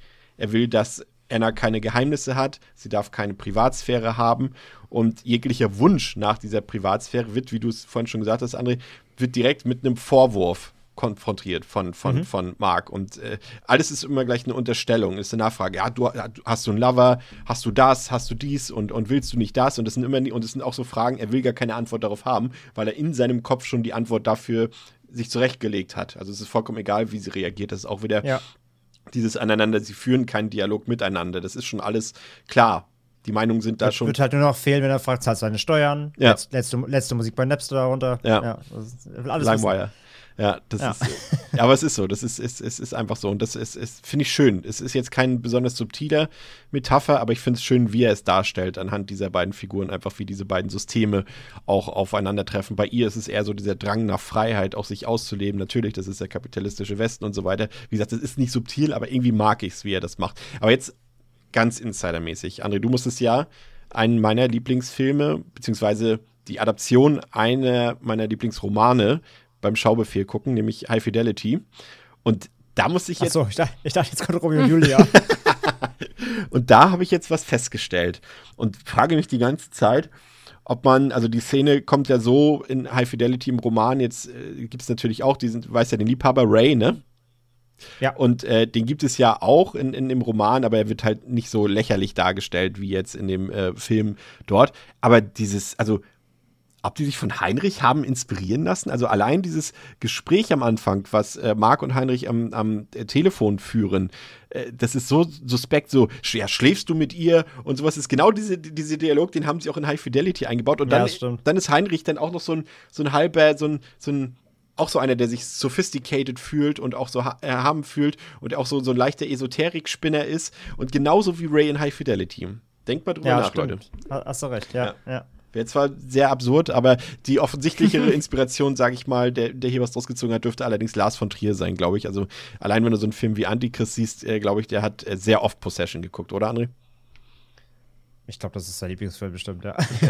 ich glaube, seine eigenen Filme sind nur seine Lieblingsfilme. Ja, stimmt, Entschuldigung. Ja, aber ja, äh, so, so ein Film wie Possession oder generell halt, ähm, ähm, was müssen wir nicht falsch aussprechen, Jawowski, Jawowski ist richtig, ja. Ja, ähm, ich glaube generell jemand wie Jawowski. Ich glaube, das ist so, das sind so Inspirationsquellen für von Trier auch mit Sicherheit, ja. Ja, ganz klar. Ich fand eine Szene, Pascal, sehr beeindruckend und das war jene als äh, Mark, also von Sam Neill haben wir auch noch erstmal so beiläufig nur erwähnt, wird, wird, eben von Sam Neill gespielt, den kennt ihr alle aus Jurassic Park, Event Horizon und so weiter. Der war hier noch wirklich äh, sehr, sehr jung, in einer frühen Phase seiner Karriere und wie er dieses Alkoholdelirium dort darstellt, das fand ich echt krass. Zum einen optisch natürlich, also das macht natürlich dann eben auch die, die, die Make-up-Artists dort und so weiter, aber wie er einfach aussah, quasi, also er sieht ja erstmal so, er hat ja auch so ein leichtes Milchbubi-Gesicht so. Also er hat halt normales, ne? er sieht halt aus wie Karl Otto von nebenan. Ähm, mhm. und, und dann auf einmal so irgendwie gefühlt zehn Minuten später im Film, ein paar Tage später in der Handlung, sieht er einfach so, äh, trägt jetzt ein, naja, ein Vollbart ist es noch nicht ganz, aber er, er lässt sich einfach gehen und auch die Art, wie er dann redet auf einmal und so, das fand ich sehr beeindruckend dargestellt, Pascal. Also Sam Neill ohnehin ist jetzt vielleicht nicht der, er ist, spielt nur die zweite Geige aus meiner Sicht in diesem Film, aber auch eine sehr gute Geige. Voll. Ich äh, finde es, ja, also wenn wir jetzt auch bei Sam Neill bleiben, ich finde, spielt es klasse. Es ist halt, er, er, er schafft auch wirklich gut dieses, wie wir es jetzt eben schon ausgeführt haben, dieses überhöhte, darzustellen, ohne dass er komplett ins Lächerliche verfällt, sondern ich finde einfach nur, es ist immer noch so auf eine gewisse Weise sehr laute, sehr emotionale Darstellung von aber Emotionen, die in dem Moment irgendwie auch Sinn ergeben und gerade auch dieser diese Alkoholexzess, wie er sich da dann halt, ähm, ja, ein Selbstmitleid halt erstmal, man weiß gar nicht genau wie lange, aber halt erstmal selber zerstört, ja. so ein bisschen seine selbstzerstörerische Phase hat, bevor er dann, ja, sag ich mal, bevor es quasi komplett ins, ins Loch fällt und aus dem man nicht mehr rauskommen würde, bekommt er dann ja offensichtlich die Kurve. Wirkt irgendwie auch im Film, finde ich, vergleichsweise kontrolliert. Fast schon so, als wie wäre es ein bisschen der, ne, so, so, so wie eine, ähm, ah fuck, jetzt ist meine Ehe vorbei, okay, jetzt mache ich erstmal zwei Wochen, äh, mache ich mir die, die, Lampen richtig aus und dann äh, gucke ich mal, wo ich aufwache, so nach dem Motto. So hat es auf mich ein bisschen gewirkt. Ähm, ja, es ist klasse. Und ich finde es, äh, Marc spielt ja oder Marc durchlebt ja hier gerade in der ersten Filmhälfte oder im ersten Filmdrittel so all die traditionellen Phasen einer sehr extrem, sehr emotionalen Trennung, Ja. die man halt auch so kennt, ne? Auch sehr, sehr in dieses, also sehr dieses traditionelle Männlichkeitsbild quasi eingeflossen, also ist da eingeflossen, weil ich finde es immer sehr auffällig, du hast es ja eben schon gesagt, äh, dieses Telefonat, dass er halt auch immer, er von Anfang an, immer wenn es dann um diesen Liebhaber geht oder so, dann geht es nie um Gefühle für oder was heißt nie um Gefühle, aber er, er fragt immer nicht, liebst du ihn, sondern er fragt, schläfst du mit ihm? So. Ja. Also es ist sehr, sehr, sehr auf dieses Sexuelle Genau. ähm, runtergebrochen, was ja auch Das ist halt faszinierend, weil das ist das genau das, was ich von Zani gesagt habe, ist halt in, in High Fidelity genau dasselbe. Es geht da gar nicht Ja, ja, ich für den Mann, äh, genau, es geht diese- um, um, um irgendwie, äh, liebst du ihn, sondern erstmal das Wichtigste ist, schläfst du ihn, weil das ist für den Mann oder für den, für den, Mhm. für, für diese Männ, für die Männlichkeit einfach das Wichtigste, ne? Weil das ist, das ist das, wo du dem äh, quasi die Würde mitnimmst. genau. Ja, und das passt ja auch zu. Achso, sorry, ganz kurz einwerfen. Ähm, das passt aber ja auch halt so grundlegend, weil ich meine, der Film heißt ja auch Possession. Ja. Possession, Besitz. Ja. Ich finde halt, bei dem Film geht es halt nicht nur um Konsumbesitz, ähm, vor allem aber auch körperlicher Besitz.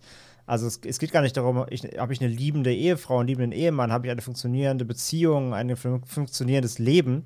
Letztendlich geht es um Besitz. Ne? Der andere geht mir fremd, also besitze ich ihn nicht mehr. Ich kann nicht über ihn verfügen. So. Das ist eher so das große Ganze und das passt ja genau darauf auch. Exakt.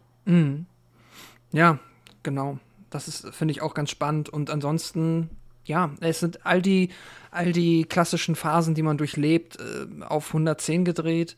Aber von Sam Neill finde ich bravourös gespielt. Also er macht das super und ja, finde ich klasse. Ich fand die auch, auch sehr bemerkenswert, die Szene einfach, da muss ich sagen, da habe ich auch, musste ich auch wirklich schlucken. Ähm, die ist ja gar nicht so lang, aber einfach wie, wie Mark dort quasi wieder ins Ehehaus sozusagen oder in die Ehewohnung zurückkehrt und Bob dort einfach vor sich hin vegetiert, ne? Also er hat überall so Essensreste um sich rum oder sonst was. Das ganz, überall ist Chaos pur. Das hat man ja sowieso sehr viel im Film, dass alles chaotisch ein bisschen ist. Überall liegt Müll rum und äh, alle Sachen sind nicht geordnet. Chaos herrscht dort. Und das fand ich schon ein bisschen krass und, und wie er dort einfach spielt und das so, ähm, ja, du bist jetzt auch schon ein bisschen länger hier allein. So, und er so, ja, ein bisschen so. Und äh, das fand ich äh, sehr beeindruckend, aber auch so wie beiläufig. Da, ich glaube, das ist ja auch der Moment, wo ähm, Mark das rausfindet, ne? Mit, mit Heinrich, glaube ich. Er fragt doch irgendwie, glaube ich, mit dem, oh, von wem hast du dieses Boot bekommen? Ja, von Onkel Heinrich, sagt er dann so, so beiläufig, ne?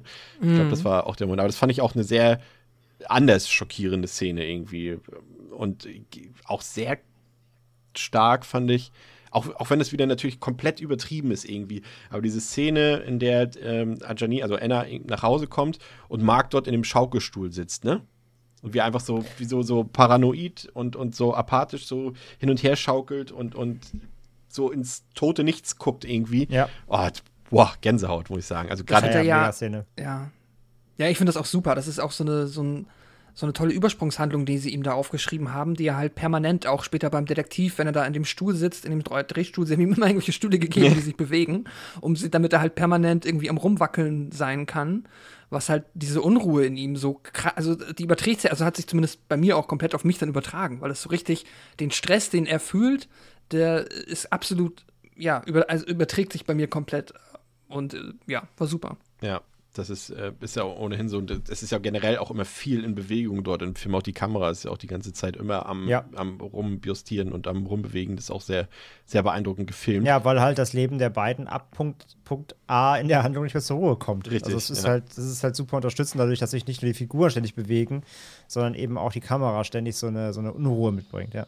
Ja, das ist auf jeden Fall sehr gut gemacht. Kann man ähm, auch nicht zu wenig loben. Eine Sache, das, das ist wieder so eine Szene, da wusste ich nicht so ganz genau, ob das jetzt Zufall ist. Wahrscheinlich nicht. Das wissen wir ja, dass sowas eigentlich in der Regel kein Zufall ist. Aber was das zu bedeuten hat, und zwar müsst ihr jetzt nochmal ganz scharf nachdenken, weil vielleicht ist es euch auch gar nicht aufgefallen. Ähm, es gibt eine Szene, in der, das ist genau diese Szene, hier, erstmal hier, als Mark äh, quasi Bob dort zu Hause allein antrifft und er zieht ihm doch dann das Oberteil aus, damit er sich da erstmal quasi waschen kann und so weiter. Und er fässt ihn ja so komisch an, an der Hüfte. So, so mit den Händen, ich mach's euch jetzt mal vor, seht ihr das? Er fässt ihn Ja. so un unter die Achseln quasi und dann so äh, an die, äh, ja, an die Hüfte. Und dasselbe, also als er oberkörperfrei ist, und dasselbe macht er später auch bei Anna, als, äh, als Anna, als äh, sie sich irgendwann auszieht und er sie doch ins Bett legt. Und davor fässt er sie ganz genauso an. Auch erst so unter die Achseln und dann an die Hüfte, auch als sie oberkörperfrei ist. Und das fand ich irgendwie seltsam. Gerade dieser erste Moment, der hat sich, als er, als er äh, Bob so angefasst hat, hat er, war auch sein Blick so, als ob er gerade irgendwelche mh, hm, Verletzungen an ihm sehen würde. Hm. Also das hat er garantiert nicht, weil das hätten sie dann, glaube ich, nochmal thematisiert. Aber so hat er ihn angeguckt, als ob er gerade irgendwelche äh, Narben oder sowas sieht. Okay, was hat Anna mit ihm gemacht? Um Gottes Willen, so eine Art. Aber dann hat er sich auch so angefasst. das fand ich ganz komisch. Aber vielleicht ist es auch wieder dieses, dieser Kontrollfetisch von ihm, dass er das kontrolliert. Wie die aussehen. Mhm. So irgendwie. Also weiß ich nicht genau. Erstmal, erstmal Hände an die Wand abtasten. Ja, so, so, ja. so in der Art. Erstmal kontrollieren, was ist hier passiert in der Zwischenzeit. Was habe hab ich nicht Drogen mitgekriegt. dabei. Ja. ja. Nee, absolut, kann passen. Ähm, ich weiß, was du meinst, welche Szene habe ich aber jetzt auch tatsächlich noch nicht drüber nachgedacht, weil, weil sie, wie du sagst, nicht in den Fokus gestellt wird und noch nicht aufgegriffen wird. Aber ich weiß genau, was du meinst, ja. Also es macht, dass die, die Bewegungen sind gleich bei ihm, bei beiden Figuren. Ähm, aber ich habe also ja, habe jetzt keine größeren. Habe auch nichts zu gefunden. Heute. Sind, aber ja, also sein, sein, sein Dasein besteht ja auch aus Mustern. Vielleicht ist es halt wirklich so eine, so eine Muster, mhm. wieder so ein Musterding, ja. Ja. Auf jeden Fall, ja. Auf jeden Fall gibt es da echt viel ähm, teilweise auch zu entdecken. Ich fand auch, auch wieder, was so ein, so, so, so ein Charakterzug von ihm ist, der vielleicht jetzt nicht so oft im, im Film durchkommt, aber gerade in dieser Szene ist auch so ein bisschen, er schafft es nicht, sich mal wie ein erwachsener Mann zu verhalten. Das ist irgendwie so. Also natürlich ja dieses, dieses Kontrollen, die ganze, Kontrollieren die ganze Zeit, aber er benimmt sich nie wie ein erwachsener Mann. Und das ist ganz besonders in dieser Szene zu sehen, als sie sich dort unten an der Benauer Straße streiten, er und Anna, und sie so zornesentbrannt weggeht und er auf die Kinder zugeht und mit denen den Ball wegkickt dort bei diesem Fußball da. Ja. Mhm. Ja, auch sogar, er steigt ja sogar ein. Genau. Also er, ja. er, fängt an, mit den Kindern Fußball zu spielen. Fand ich auch. Nachdem er sich gerade ja. mit Anna so richtig böse gestritten hat, so. Ja, aber die Szene war ja auch schon da. Also, das war auch eine Szene, die jetzt nicht nur, dass das Schauspiel irgendwie drüber ist, die ja schon so dezent ins, fand ich zumindest, hier zum ersten Mal so ein bisschen in das also nee, nee, übernatürlich ist falsch, aber so ein bisschen in das, sind wir jetzt hier, in, ist es wirklich exakt das, was jetzt dort passiert oder ist es das, wie es im Kopf einer der beiden mhm.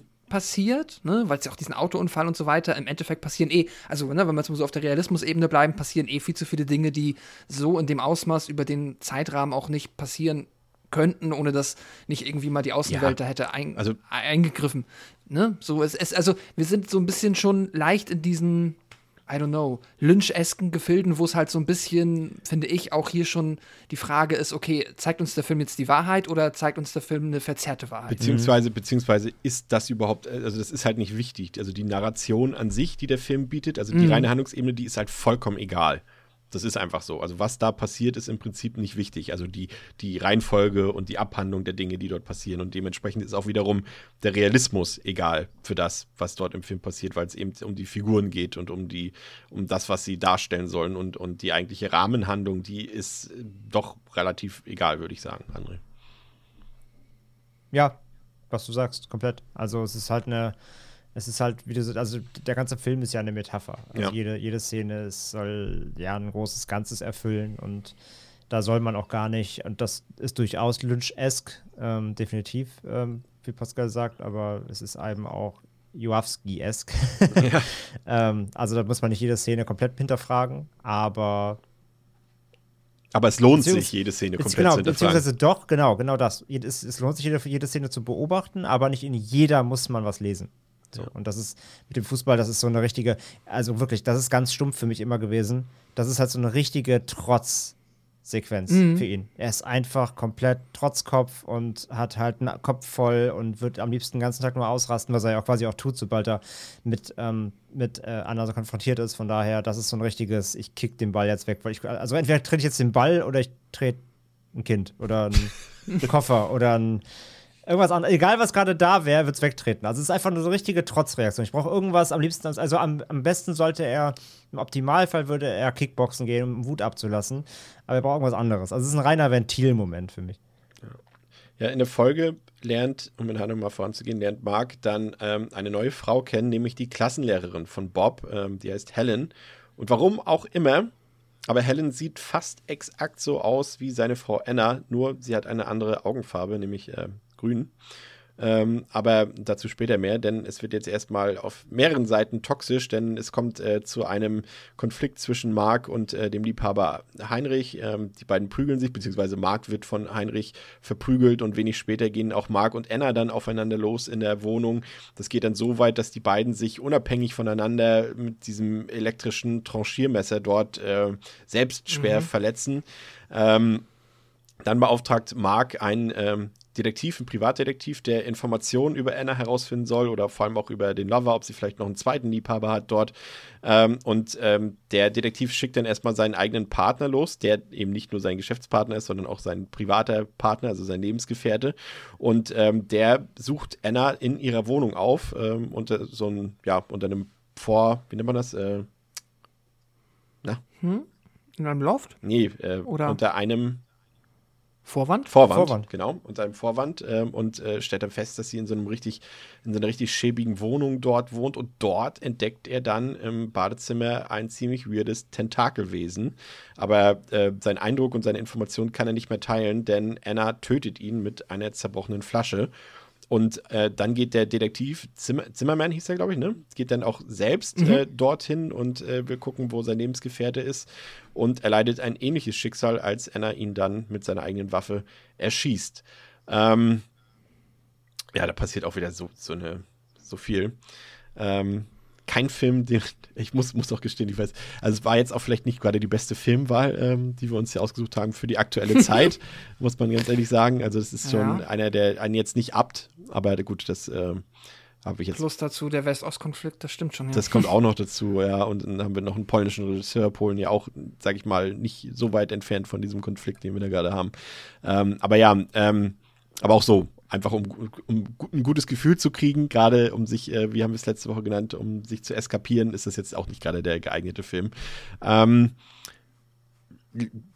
loben wir doch einfach mal ähm, zur, zur Abwechslung ähm, Isabelle Adjani, die hier aus meiner Sicht äh, absolut brillant spielt. Und das meine ich auch vollkommen unabhängig von dieser von dieser Kritik, die ich vorhin geäußert habe, dass dieses äh, Spiel mir zu theateresk ist. Äh, das spielt für diese Einordnung gar keine Rolle, weil das, was sie dort macht, das macht sie wirklich überragend. Also das ist äh, nicht nur ihr Peak gewesen, das ist, glaube ich, einfach auch schauspielmäßig ist das ein Peak so in, in der ganzen Filmgeschichte. Ähm, also sie hat jetzt auch nicht umsonst äh, die Auszeichnung in Cannes damals bekommen für die beste weibliche Schauspielleistung, aber das ist ja jetzt auch nicht so wichtig in dem Zusammenhang. Aber man liest es auch häufiger, wenn man so ein paar, äh, so ein paar Kritiken liest und so weiter und auch so ein paar scherzhafte Sachen, äh, haben manche auch geschrieben, dass Ajani quasi mit diesem Film quasi die Schauspielkunst überhaupt erst erfunden hat. So gut spielt sie hier und sie hat auch selbst gesagt, dass diese Rolle sie ihr wirklich so viel abverlangt hat, äh, dass sie das, äh, dass sie jahrelang noch quasi so, ja, beeinflusst war von dieser Rolle und auch ein bisschen nachhaltig beeindruckt war von dieser Rolle und äh, dass es alles abverlangt hat. Und ähm, da kommt ja später auch noch eine sehr beeindruckende Szene äh, mit ihr. Aber es ist halt generell so auch diese, gerade diese Streitszene zwischen ihr und, und Mark, diese, dieser krasse Streit, der dann eben darin mündet, dass die beiden sich dann auch selbst noch verletzen dort. Das ist schon einfach krass, aber auch als Mark sie schlägt in, dieser einen, in, in diesem einen Streitgespräch dort, diese Gewalt, die, diese, das ist so unerträglich, ne? Pascal, diese, diese ihre, seine Schläge dort, die sehen zwar auch alle ein bisschen komisch gefilmt aus, auch wieder nicht so realistisch irgendwie, aber es tut so unglaublich weh und man sieht einfach, dass jede Auseinandersetzung zwischen den beiden so unglaublich an die Substanz geht, so an, an die maximale Substanz, dass das auch einfach eine, so eine Tour de Force wird ja auch immer gerne so als Begriff so leichtfertig benutzt, aber das ist es hier auch für den Zuschauer oder für die Zuschauerin, ne? Ja, absolut. Also das, äh, die Aufeinandertreffen der beiden sind extrem unangenehm. Also gehen auf jeden Fall ordentlich äh, an die Substanz, war zumindest bei mir der Fall. Weil du halt auch immer, also es fühlt sich gefühlt so ein bisschen unfair an oder, naja, es ist halt so, Marc ist ja halt in, in, in der Situation, wo er sich halt als Opfer sieht ja. und zeitgleich aber in einer gewissen Machtposition, obwohl er zuerst, was ich auch ganz interessant finde, was mit Sicherheit auch so ein bisschen in diese Ost-West-Metapher spielen kann, aber das weiß ich nicht genau, ist ja, dass er halt am Anfang sagt er, ja, haben wir auch gesagt, er sagt erstmal, Bob kannst du behalten, ich will mit Bob nichts mehr, also, ne, wenn, wenn wir uns jetzt trennen, bin ich für Bob nicht mehr da, ja. in Anführungszeichen, um sie in dem Moment damit zu bestrafen. dann merkt er später, okay, er muss sich um Bob kümmern. Das kann mit Sicherheit, wird mit Sicherheit auch so gedacht sein, dass das irgendwelche tatsächlich, ähm, ja, vaterlichen Gründe hat, dass man halt sich um sein Kind kümmern möchte. Zeitgleich nutzt er dann halt auch diese Machtsituation aus, die du halt hast, wenn du ein Paar bist, das in Trennung lebt, aber halt ein gemeinsames Kind hat, weiß er halt, dass sie halt regelmäßig dahin kommen muss und kann sie immer wieder konfrontieren, wenn sie halt nicht die Möglichkeit hat, sich komplett von ihm zu entziehen. Erst einmal. Und das ist halt, finde ich, sowieso schon immer eine so extrem unangenehm, weil es einfach diese, dieses Ausnutzen dieser erzwungenen Konfrontation ist. Und er weiß das immer und ich finde auch Sam Neill spielt das gut, weil es wirkt immer so ein bisschen wie, als würde er das fast schon, also als würde Mark das ein bisschen nicht genießen, aber er ein bisschen dann wieder schon. Also es ist schon so, dass er ist fast, also, als würde er seine Rache einfach an ihr ausleben wollen.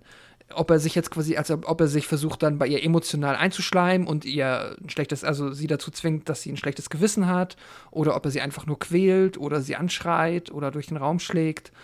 Ähm, er, er, ist auf jeden Fall drauf und dran, sie seelisch komplett zu zermürben und ja. das ja, überträgt sich auch hier, finde ich, wieder gut auf mich als Zuschauer.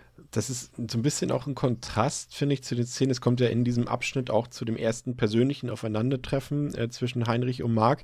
Das ist so ein bisschen mm. Kontrast. Die haben ja auch eine gewalttätige Auseinandersetzung, aber die sich irgendwie emotional anders anfühlt. Ne? Ich finde, muss, muss ehrlich gesagt gestehen, ich habe das auch sehr genossen, das äh, Schauspiel von Heinz Bennent.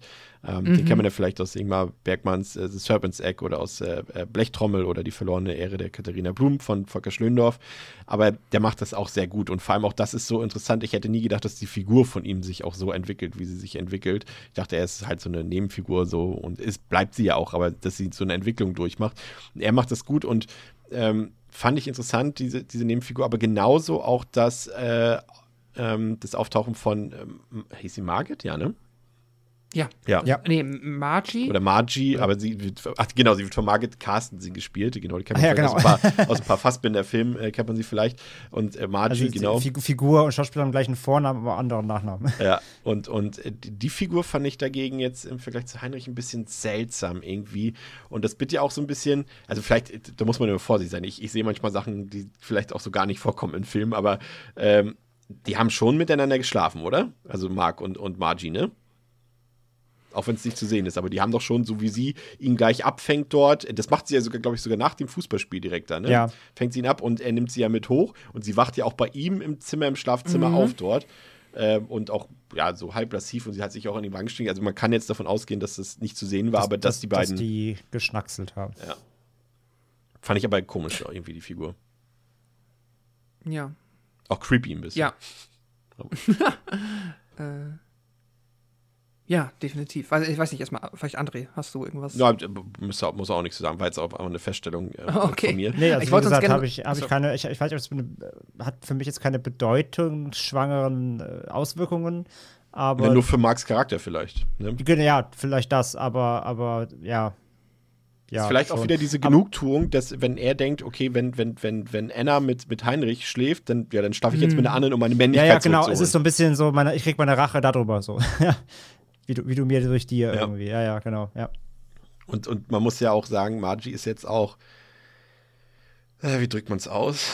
Ähm, sie hat eine andere Klasse als Anna, würde ich einfach mal jetzt so ausdrücken. Und das äh, soll, glaube ich, einfach darstellen, der Film ist jetzt auch schon 40 Jahre alt, ähm, soll, glaube ich, einfach auch darstellen, dass Mark das in dem Moment relativ egal ist, mit wem er damit äh, hochnimmt in die Wohnung. Ähm, Hauptsache, er kann eben irgendwie seine, seine Männlichkeit wieder zurückgewinnen äh, in dieser Form und das ist dann wurscht. Äh, das muss dann nicht die, muss kein ähm, Star-Model sein. Drücken wir es mal so aus. Ja. ja ich finde das eh ganz interessant. Das ist ja auch irgendwie so ein Trope, dass man, also ich kenne es halt, aber das liegt vielleicht auch dran, weil das größtenteils so die Popkultur ist, die ich immer konsumiert habe, irgendwie eher aus amerikanischen Serien und Filmen, dass du halt einerseits genau dieses Trope hast, der ähm, der besten Freundin, der Ex in Anführungszeichen, die dann hier ja auch so zum Teil der Rachefantasie dann gehört.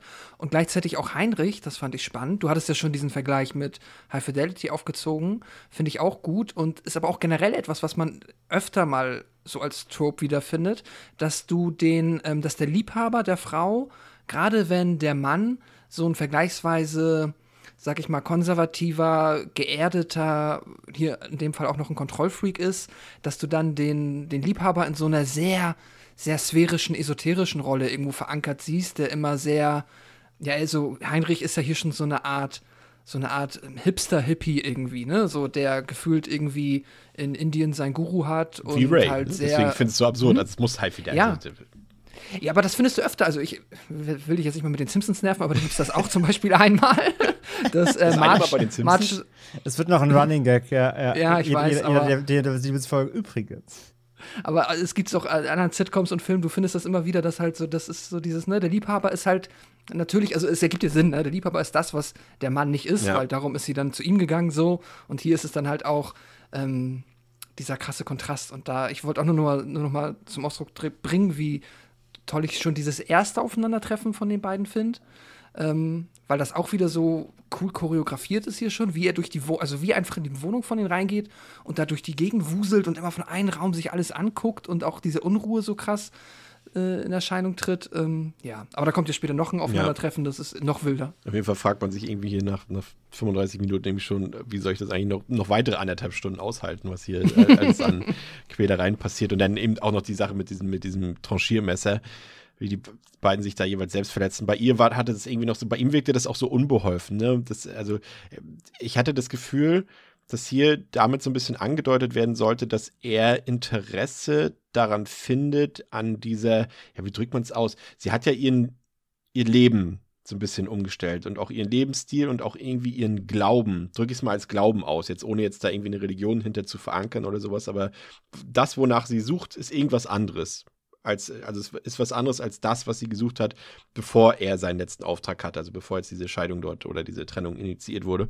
Und dass er daran Gefallen findet, so ein bisschen, an dieser, ja, Mystik ist das falsche Wort, aber dass er deswegen auch dieses, äh, auch dieses, dieses äh, Elektromesser benutzt und sich damit selbst verletzt, aber so unbeholfen. Und das zeigt für mich irgendwie, dass er in diese Welt vielleicht mit abtauchen will, aber es mag auch schon wieder so ein bisschen hm, falscher Gedanke sein. Weiß ich jetzt nicht so genau. Ich kriege jetzt keine Zustimmung, deswegen rede ich einfach weiter. Ey, es ist, äh, Nee, ich ich, würde es jetzt aber auch nicht verneinen. Ich finde es Ja. nur generell schwer, weil der Film ist da, ne, also es ist ja wirklich ein sehr, also ein Film, der sehr viel Platz zum freien Interpretieren anbietet. Aber was würdest du denn glauben, warum er sich denn selber da so verletzt hat? Also er weiß ja, dass es gefährlich ist. Er ist ja eigentlich noch in einem rationalen Zustand ursprünglich gewesen. Aber dann auf einmal siehst du, wie er da selber so an sich testet. Oh ja. Und sogar noch mal ein zweites Mal. Ja, ich kann mich damit verletzen. So. Und das habe hab ich das Gefühl, dass er sich daran tasten wollte an ihre Welt. Weil er sagt ja später, sagt, fragt sie nicht sogar, hat nicht wehgetan. Er so, nö. So.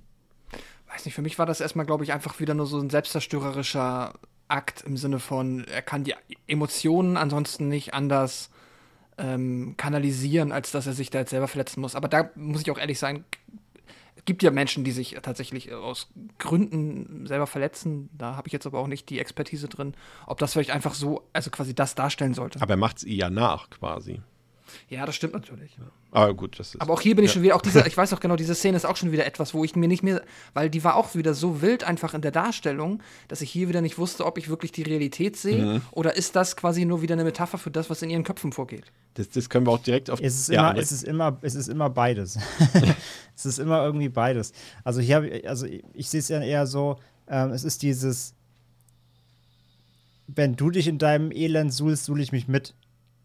Weißt du? Ja, Also, aber ja, genau. lass- er macht, lass er dich nicht- in, ja? bei ihr, weil das ist ja diese, dieser Hauptpunkt und das haben wir vielleicht jetzt hier noch nicht genau angedeutet. Du kannst gleich weiterreden, ich will es noch mit, äh, Ja, ja, mit ist reingehen. Ähm, ist ja dieses, er glaubt ja noch nicht, dass es zu Ende ist. Also er, Ja, genau. er, Er- hängt er- ja noch er hält diese- ja noch dran fest. Genau, Ja, und genau. er gibt da auch nicht auf und dass er hier deswegen auch da, was du eben sagst, mitgeht sozusagen. Genau, er, will immer mitgehen. Er, er, er sagt halt, nee, das suchst du jetzt nicht alleine drin, das kann ich genauso. Genau. Also alles, was Ja. du kannst, kann ich, kann ich noch dreimal so krass. Äh, Ja. Kann ich auch mir mal einen Arm abschneiden. So, ähm, so sehe ich das halt auch, genau. Und generell, die, es ist ja sowieso diese, diese Gewalteruption, die dann plötzlich auch zwischenmenschlich aufkeimt, diese, Sub- die, die kommt ja voll abrupt.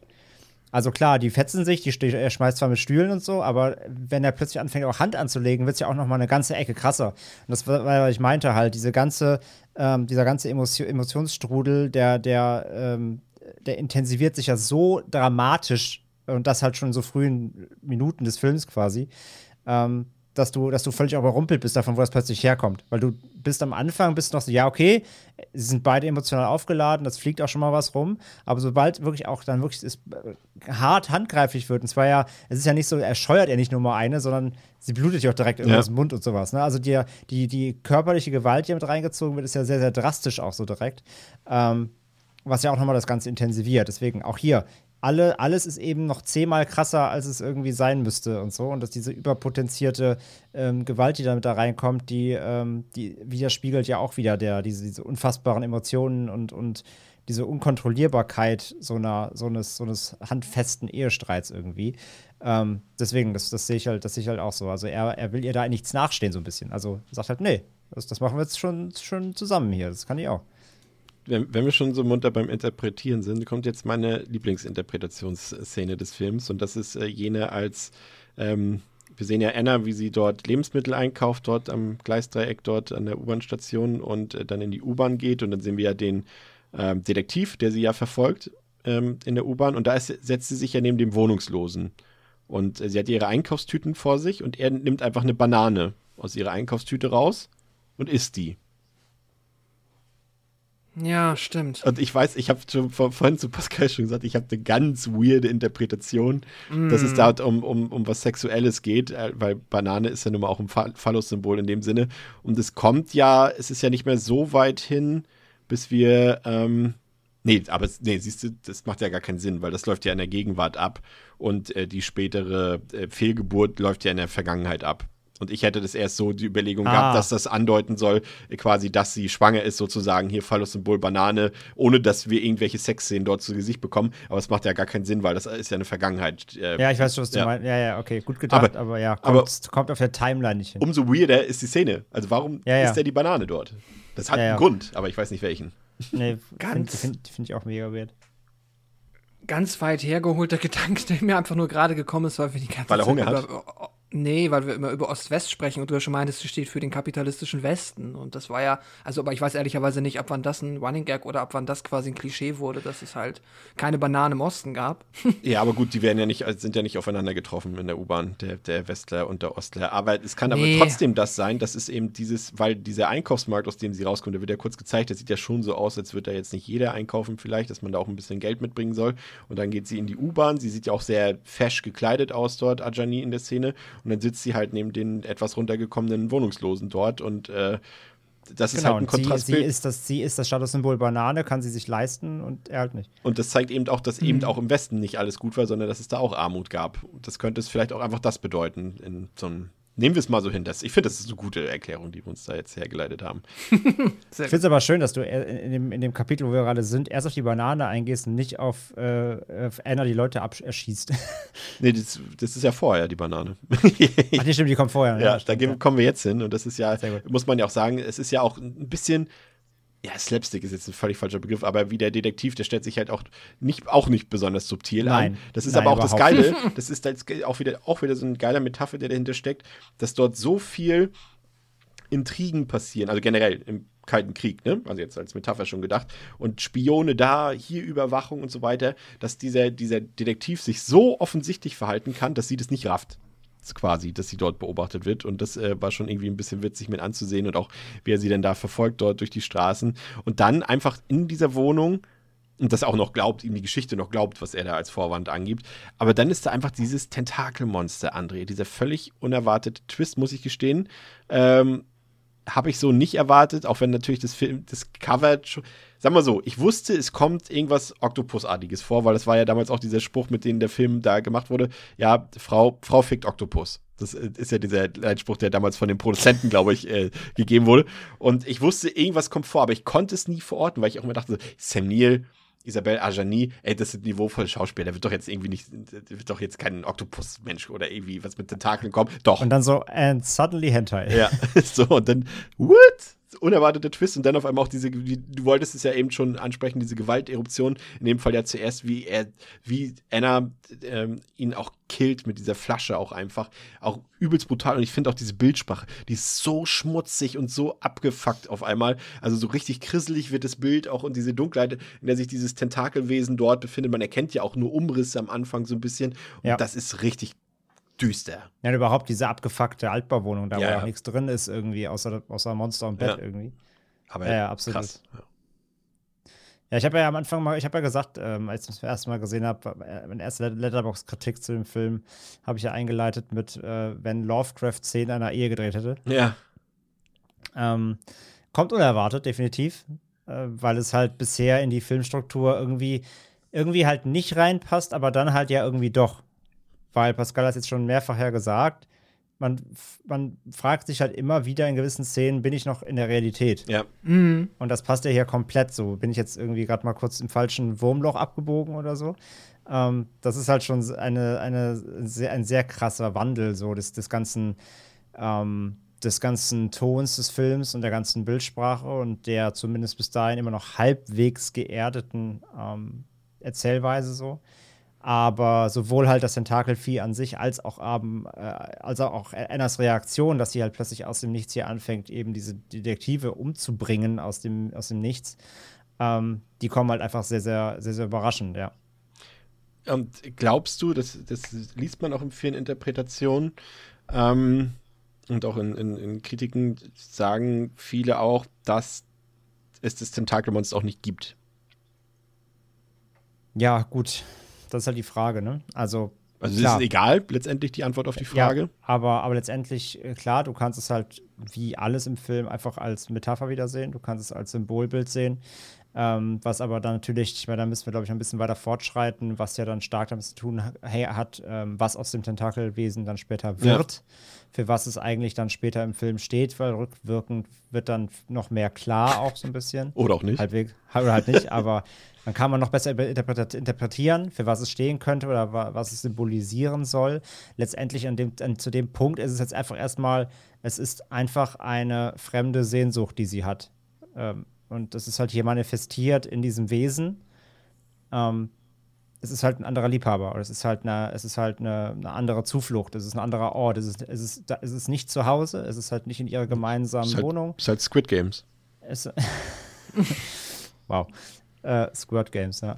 Und es ist halt, es ist halt, äh, es ist nicht ihr Mann, es ist nicht zu Hause, es ist halt eine Flucht in eine andere Realität, die ihr besser gefällt als ihr Eheleben. Und es ist einfach nur sehr, sehr, auch hier wieder, hunderttausendmal überspitzt dargestellt. Äh, einfach, es ist hier, es ist halt einfach ein Tentakelmonster so. Ähm, aber ja, es muss halt nicht da sein. Es ist, kann einfach nur wieder auch gelesen werden als das, was man reininterpretieren mag, ja. Hast du damit gerechnet, Pascal? Nee, habe ich gar nicht. Ähm, tatsächlich überhaupt nicht. Also auch dieser komplette, ähm, ja, so dieser Body-Horror-Einschlag, der dann da zumindest in der audiovisuellen Darstellung passiert. Damit habe ich nicht gerechnet. Auch thematisch war das jetzt irgendwie nichts. Also ich hatte eher, ich wusste vorher halt, dass es so in die Richtung geht im Sinne von, äh, mit ihr ist auf jeden Fall mehr los und das wird doch, also das wird jetzt nicht irgendwie auf ein reines Drama hinauslaufen, dass sie halt noch einen Liebhaber hat, sondern, also einen ganz normalen Menschenliebhaber, sondern dass da irgendetwas Besonderes passiert, das schon, aber in der Art und Weise nicht.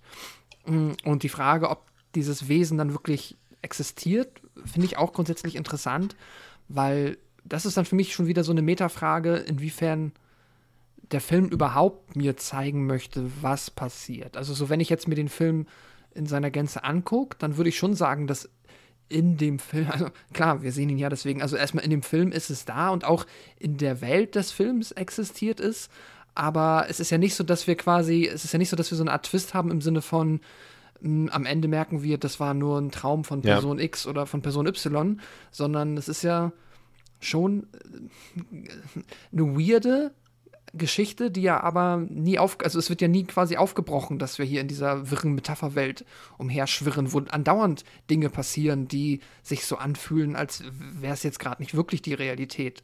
Obwohl es halt so ein geerdetes Setting ist, was ja diese Dissonanz da so schön ähm, erzeugt. Deswegen habe ich schon das Gefühl, dass in dieser wirren, also für mich ist der Film diese wirre Metapherwelt und da gehört dann halt das Tentakelmonster genauso dazu wie dass äh, Anna über die Straße läuft und einen Autounfall verursacht, was dann wieder niemanden interessiert.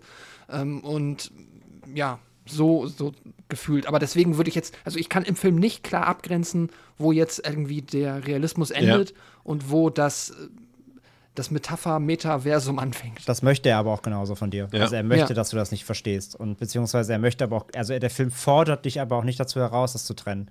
Sondern Genau. er will ja, dass du es verschmolzen anerkennst und das Gesamtwerk dann betrachtest. Also deswegen sage ich ja, wir besprechen ja nun mal den Film jetzt hier sehr, sehr episodisch. Das ist aber, wenn du den Film guckst, gar nicht so ratsam, sondern du musst wirklich das ganze Ding einfach am Stück aufsaugen und versuchen, diese ganzen, ähm, ja, diese ganze Beziehung runterzubrechen auf diese Bilder. Ähm, das so zu zerlegen, ist halt super schwierig. Aber wie gesagt, halt, äh, ich, ich, das ist aber nicht die Herausforderung äh, vom, vom Regisseur, dir jetzt die Frage zu stellen, was ist jetzt echt und was nicht. So ein Film ist es hier halt auch gar nicht. Ja. Aber ich weiß schon, was du meinst. Natürlich tendiert man dazu, das zu versuchen, weil man das so gewohnt ist, so ein bisschen. Ne? Und es wirkt ja auch teilweise so dann Ja. so, so albtraumhaft einfach. Genau. Und deswegen, also so nehme ich dann den Film auch wahr, halt tatsächlich einfach wie ein, ja, wie ein Albtraum oder wie eine Welt, die halt so existiert. Und es geht mir um die Dinge, die da drin geschehen, die mir etwas erzählen sollen, als dass ich jetzt ab erkennen soll, wie ähm, wa- was realistisch ist und was nicht. Ja, mich so ein bisschen, also ich, da muss ich halt viel an Eraserhead denken. Das ist halt auch so ein Film, der Ja, irgendwie, ja. man könnte, man könnte glauben, der ist realistisch, aber da passieren halt andauernd Dinge, die weird sind. Und Aber plötzlich ist halt dieses Ding auf dem Nachttisch. Ich finde, Ja, es ist einfach so ein großes Metaphernfest. was ich halt faszinierend finde, ist, dass er es trotzdem gleichzeitig schafft, obwohl er hier so surreale Komplexe aufmacht, dass er diese trotzdem es schafft, diesen Realismus trotzdem zu behalten, weil du diese Mhm. Atmosphäre, diese, diese Cold War, diese Kalte Krieg-Atmosphäre trotzdem spürst überall in jeder Szene, diese Paranoia und dieses, dieses niemand traut irgendjemanden dort in dem Film und das kommt alles so durch die Atmosphäre trotzdem so realistisch rüber. Also es ist ein, das Porträt seiner Zeit funktioniert, obwohl es damals vermutlich keine Tentakelwesen in Berlin-West gegeben hat. So. Und das, äh, das finde ich halt, äh, Ah, bist du sicher? ja, hab, hab zumindest meine Verwandtschaft mir nichts von berichtet. ja.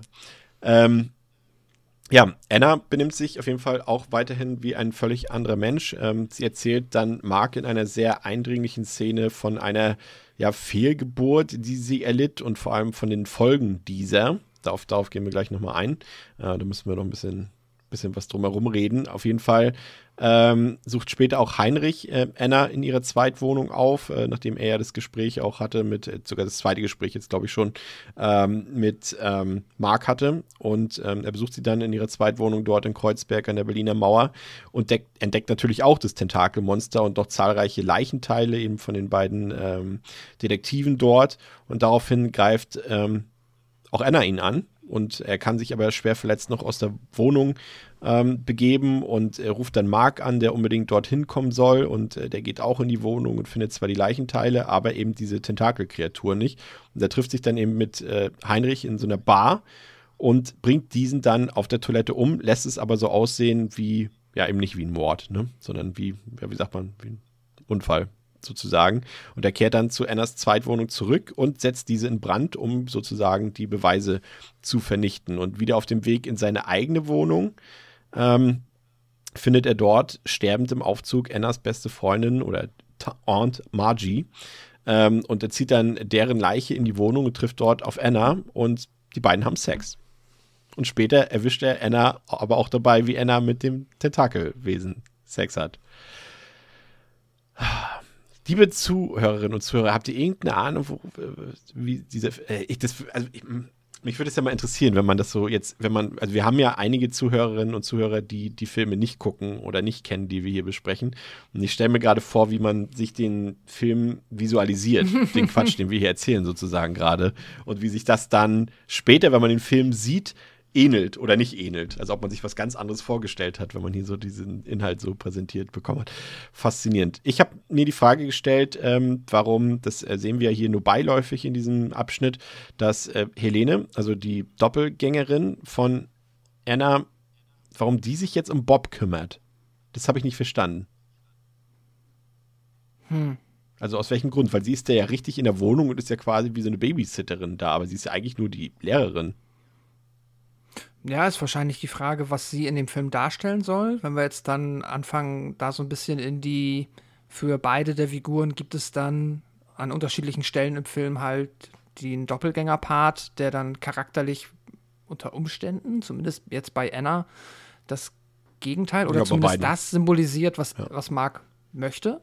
Ne? Also quasi die ähm, gut zu kontrollierende, traditionell gehorsame Hausfrau, Ja. die sich dann halt um Bob kümmert. So. Ich das, also das ist auch jetzt wieder irgendwie, ne, du meintest eben schon, das ist nicht subtil, finde ich, wäre an dieser Stelle auch nicht subtil, wenn es schlichtweg das sein soll, im Sinne von, ähm, dafür ist sie halt da, um das zu symbolisieren. Also sie haben ja auch was Ähm. am Laufen, so, so halb, so seltsam Mhm. am Laufen, aber irgendwie wird es, da, irgendwie fehlt mir da so ein Punkt, aber das ist auch wieder dieses Fragmenthafte, glaube ich, ähm, in dem Ja. Film, dass das auch einfach gar keine Rolle spielt in dem Fall wieder. Sie ist halt jetzt da und ist jetzt die Ersatz-Anna. Weil er redet das ja auch mit Bob darüber und sagt, ah, eigentlich wollen wir Anna, aber die ist halt auch okay dann so. ja, stimmt. Ja. Es, es, es, es, ja, ähm, es ist auch okay. Guck mal, sieht fast genauso aus. Mach die, mach die, wenn du die Augen zukneifst, dann sieht sie fast so aus wie deine Mutter. Ähm, ja, dieses ganze Doppelgänger-Ding, ähm, deswegen, das hat ja vorhin schon mal am Anfang aufgegriffen, das meine ich, also können wir jetzt ja gerne nochmal drauf eingehen, ähm, weil aus dem Tentakelwesen entspringt. Nee, ja komm, nee, nee, so, das Was? hebt er auf. Ich- komm. Was? Den Reveal, den, den, den, den, heben wir uns. Nee, ich will doch gar nicht revealen. Aber du hast doch gerade gesagt, was aus dem Tentakel Ja, aber wir sind ja nun mal jetzt hier schon bei diesem, äh, bei der Doppelgängerin quasi, dann äh, kann trotzdem drauf eingehen. Na gut. Ich greife nicht vorweg. Ich, ich spare mir das, das spare ich mir auch. Das- Das, Genehmigt. das, das darfst du natürlich Genehmigt. Aber es geht ja darum, ähm, also für mich sind diese Doppelgänger halt einfach, äh, ja, wie Pascal halt sagt, es sind halt alternative Versionen, die charakterlich halt im Grunde das Gegenteil von den Originalen sind, ja, also wo halt irgendwie die, die, die Originale, äh, wo Mark super exzentrisch ist, ist dann sein späteres Ebenbild irgendwie eher ruhig, wo Anna halt eher so eine sehr verkopfte ähm, Frau ist, die halt nur rumwirbelt, ist halt ähm, ihr Gegenpart, äh, ja, wie sag ich jetzt, wie Pascal sagt, so zuvorkommend und, und, und eine Hausfrau und ja, und- Wunschprojektion, ne, wenn man so will. ja, so Wunschprojektion einerseits, aber eben wirklich Kontraste. Und gleichzeitig, ähm, weil du ja halt sagst, sie, sie haben ja trotzdem was am Laufen, also Marc lernt sie ja richtig kennen und so, und da, da passiert ja auch was, sonst wäre sie ja auch nicht in der Wohnung. Ähm, gleichzeitig sehe ich das auch so ein bisschen als. Und da wären wir wieder so ein bisschen bei dem, was, was, was Pascal immer fragt, ist das echt so? Sieht die, sieht die wirklich fast so aus oder ist es wieder so ein Hirngespinst von ihm? Ich interpretiere interpretiere das immer so, dass quasi die Doppel Doppelgänger auch so eine, in- äh, so eine Projektion der beiden sind. Also, wenn man dann, wenn man aus einer, aus einer langen Beziehung auch vor allem dann kommt oder aus einer Ehe in dem Fall ja auch, man lernt jemanden Neuen kennen, dann kann man sich, glaube ich, gar nicht davon freisprechen oder man kann das gar nicht verhindern, dass man ein Stück weit Dinge in dem neuen potenziellen Partner sieht, ähm, die der Ex-Partner hatte, die Ex-Partnerin. Das ist wieder Weil man ja- Mutterkomplex, dass man, dass man die, die, Partnerin der, sich Ex- den Müttern der. Ex-Frauenkomplex. Nein, aber zum Beispiel, wenn man es wirklich irgendwie bis zehn Jahre mit jemandem zusammen, dann geht, geht es dann doch in die Brüche irgendwie, und du lernst jemanden Neuen kennen.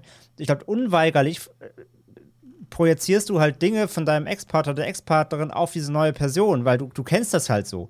Und du beobachtest diese Person dann und du denkst dir, ah, macht die das genauso wie, wie mein Ex oder so. Also ich glaube, das ist unweigerlich passiert das. Und ich glaube auch hier wieder, diese Doppelgänger sind davon halt wieder so eine unfassbare Potenzierung des Ganzen, ähm, dass sie halt schon genauso aussehen und nur eben einfach einem Charakter entsprechen, der, ja, wie gesagt, wie du gesagt hast, der, der, der, sich, der sich gewünscht wird. Das wäre die perfekte Version davon. Frage- Ich habe so in die Richtung, habe ich das immer interpretiert. Persönliche Frage. Wir haben ja heute, heute einen sehr intimen Podcast, Podcast hier am Laufen, haben wir schon festgestellt. Devils and, Entschuldigung, Entschuldigung. Devils and Intimens. Ja, sehr gut, sehr gut.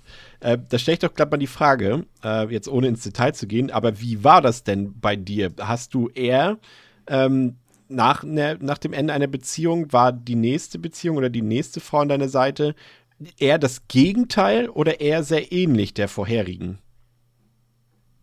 Ähnlich. Ja, siehst du, bei mir war es eher das Gegenteil jedes Mal. Deswegen würde es jetzt deine Theorie vielleicht nicht ganz unterfüttern. Also wir sind jetzt natürlich nicht zwei Probanden hier, die einzigen. Aber ich weiß ja nicht, was äh, Pascal äh, das äh, analysiert und, und äh, selber hinzufügen kann. Aber ähm, Aber also ich, ich war aber noch nie geschieden. Also ja, es wir ist halt reden hier jetzt über interessant, wir weil, reden hier über ein Ehesetting. optisch, Wir reden jetzt nicht über eine, optisch- kurze, über, über eine kurze Beziehung, sondern wir reden ja wirklich über eine feste Ehe mit Kind und so weiter. Ja. Dass du da, wenn das in die Brüche geht und jemanden kennenlernst, dass du da unweigerlich, glaube ich, was reinprojizierst, was aus deiner vorigen Beziehungsleben stammt oder aus, von, de, von dem Partner, das meine ich halt. Das ist ja nochmal eine ganz andere emotionale Ladung, als wenn es jetzt in Anführungszeichen nur um eine, eine normale Beziehung irgendwie geht, die ein paar Monate hält oder so. sie ist auf jeden Fall die Version, also äh, Helene, die Version, die optisch identisch ist, aber mit der er sich charakter mit der charakterlich die Ehe besser funktioniert aus seiner Perspektive. So können ja. wir uns vielleicht äh, festhalten. Pascal. ja. Ja. Schwierig. Ich bin bei dem Part tatsächlich mit alles, was sich mit diesen Doppelgängern beschäftigt. Ich finde es irgendwo. Hm, ich überlege gerade, finde ich es eigentlich interessant? Weil es sich auf der einen Seite fühlt sich halt äh, vergleichsweise trivial an, weil es halt, wenn es wirklich einfach nur das ist, ne, so jeder sucht halt was anderes und dann findet das man, findet man das in einer anderen Person und dann hat man es halt visualisiert, so wie als wäre es quasi die idealisierte Version des Ex-Partners oder der Ex-Partnerin. Ähm, es könnte natürlich auch noch ein bisschen deeper sein, I don't know, dann kann man auch drüber nachdenken, aber in dem Fall habe ich jetzt für mich auch keine intelligentere Antwort darauf gefunden, was ähm, uns dieser Teil des Films sagen will. Das war auch, aber wenn ich ehrlich bin, schon so ein bisschen die Phase, wo es mir dann. Das Ding ist, der Film macht so viele Fässer auf, gefühlt. Und hat so viele Themen, ja so die sich viele. interpretieren. Ja, und da kann man überall drauf ruminterpretieren. Und im schlimmsten Fall sind die da alle noch verstrickt und es geht dann noch ähm, in alles in ein, alles äh, noch verbunden in ein Oberthema und ähm, ich, ja. Ich finde, der Film hat hier sogar einen Hänger von so 10, 15 Minuten. Gerade wenn es jetzt auch noch, das ist zwar irgendwie elementar vielleicht für Annas Figur, aber da mir Annas Figur ja emotional doch relativ egal ist, ähm, kommt, kommt man ja noch in diesen Rückblenden auf ihre Vergangenheit dort, durch diese, diese Aufnahmen dort zu sprechen, dass sie ja mal äh, Ballettlehrerin war und dass quasi der Umstand, dass sie das eben nicht mehr sein kann oder nicht mehr ist, eben aus dem Gleichgewicht so ein bisschen gebracht hat und, ähm, und äh, sie dadurch eben das, was sie jetzt ist, geworden ist, durch diesen Verlust auch dieses, dieser, dieser, ja, was ist das? Dieser Berufung, die sie dort hatte. Ähm, und das fand ich auch ein bisschen, das war ein bisschen, ein bisschen zu lang, da hat der Film echt einen Hänger, aber dann kommt eben, ja, vielleicht, also die bekannteste Sequenz des Films, das ist eben diese Darstellung dieser Fehlgeburt in Anführungszeichen. Wir sehen erst, wie Anna am Platz der Luftbrücke ähm, aussteigt aus der U-Bahn, was übrigens ein bisschen weird ist, wer sich in Berlin auskennt, weil am Anfang ist auch zu sehen, als Mark hat er ganz am Anfang noch diese eine Szene, wo er sich mit den Leuten vom Geheimdienst trifft, in diesem einen Büro dort. Mhm. Und das ist auch am Platz der Luftbrücke. Und auch hier, diese Fehlgeburt findet am Platz der Luftbrücke statt. Das fand ich ein bisschen weird, dass es direkt quasi dort ist, wo auch der Geheimdienst ist. Ähm, auf jeden Fall. Ähm, ja, also wie kann man diese Szene beschreiben? Das ist schon, also es ist ja mehr, mehr, also eine Mischung aus Fehlgeburt und Exorzismus, könnte man fast sagen, ähm, wie sie dort, ja, es ist einfach eine wahnsinnige Szene. Ne? Das ist, man kann es gar nicht in, so richtig in Worte fassen. Sie gebärt ja quasi dann dieses Tentakelmonster dadurch. Übrigens auch, ähm, ah, also es, ja, es ist, es ist, schwierig in Worte zu fassen, weil diese Szene ja. mich so unglaublich beeindruckt. Also ja, allein anhand dieser Szene, ich habe es vorhin auch auf Twitter geschrieben, ähm, ich weiß nicht, ob ich jeweils schon mal eine Schauspielperformance gesehen habe, die so krass ist, wie das, was Ajani dort in diesen fünf bis acht Minuten dort, äh, wenn es überhaupt so lang ging, macht. Das ist so unfassbar stark, wie sie spielt und, und wie mhm. sie das dort, diese Schreie und äh, ah, alles. Das ist einfach absoluter Wahnsinn. Ich weiß gar nicht, wie ich das anders ausdrücken soll, aber das ist, da steckt so viel drin in dieser Szene, so viel Energie, so viel Kraft und das ist dann wieder. Und da, und da dachte ich so, okay, aber schade, dass sie nur in dieser Szene für mich diese Emotionen, also dass es sich auch auf mich als Zuschauer übertragen hat.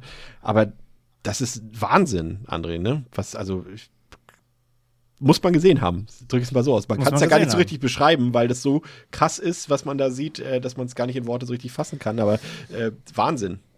Ja, ja, absolut. Also das ist wirklich der, das ist so der, der, der, der Gipfel der äh, Eruption in dem Film, wenn sie da wirklich so tanz, tanzend, äh, wahnsinnig sich an die Wand schmeißt. Ballett in Blut und Schleim den, den Milchbeutel da rumspritzt um ihren Hals wirkt. Ich denke mal, in der einen Einstellung, sie wirkt sich aus, wenn fast mit dem Beutel da irgendwie, weil sie sich so um den Hals rumwirkt.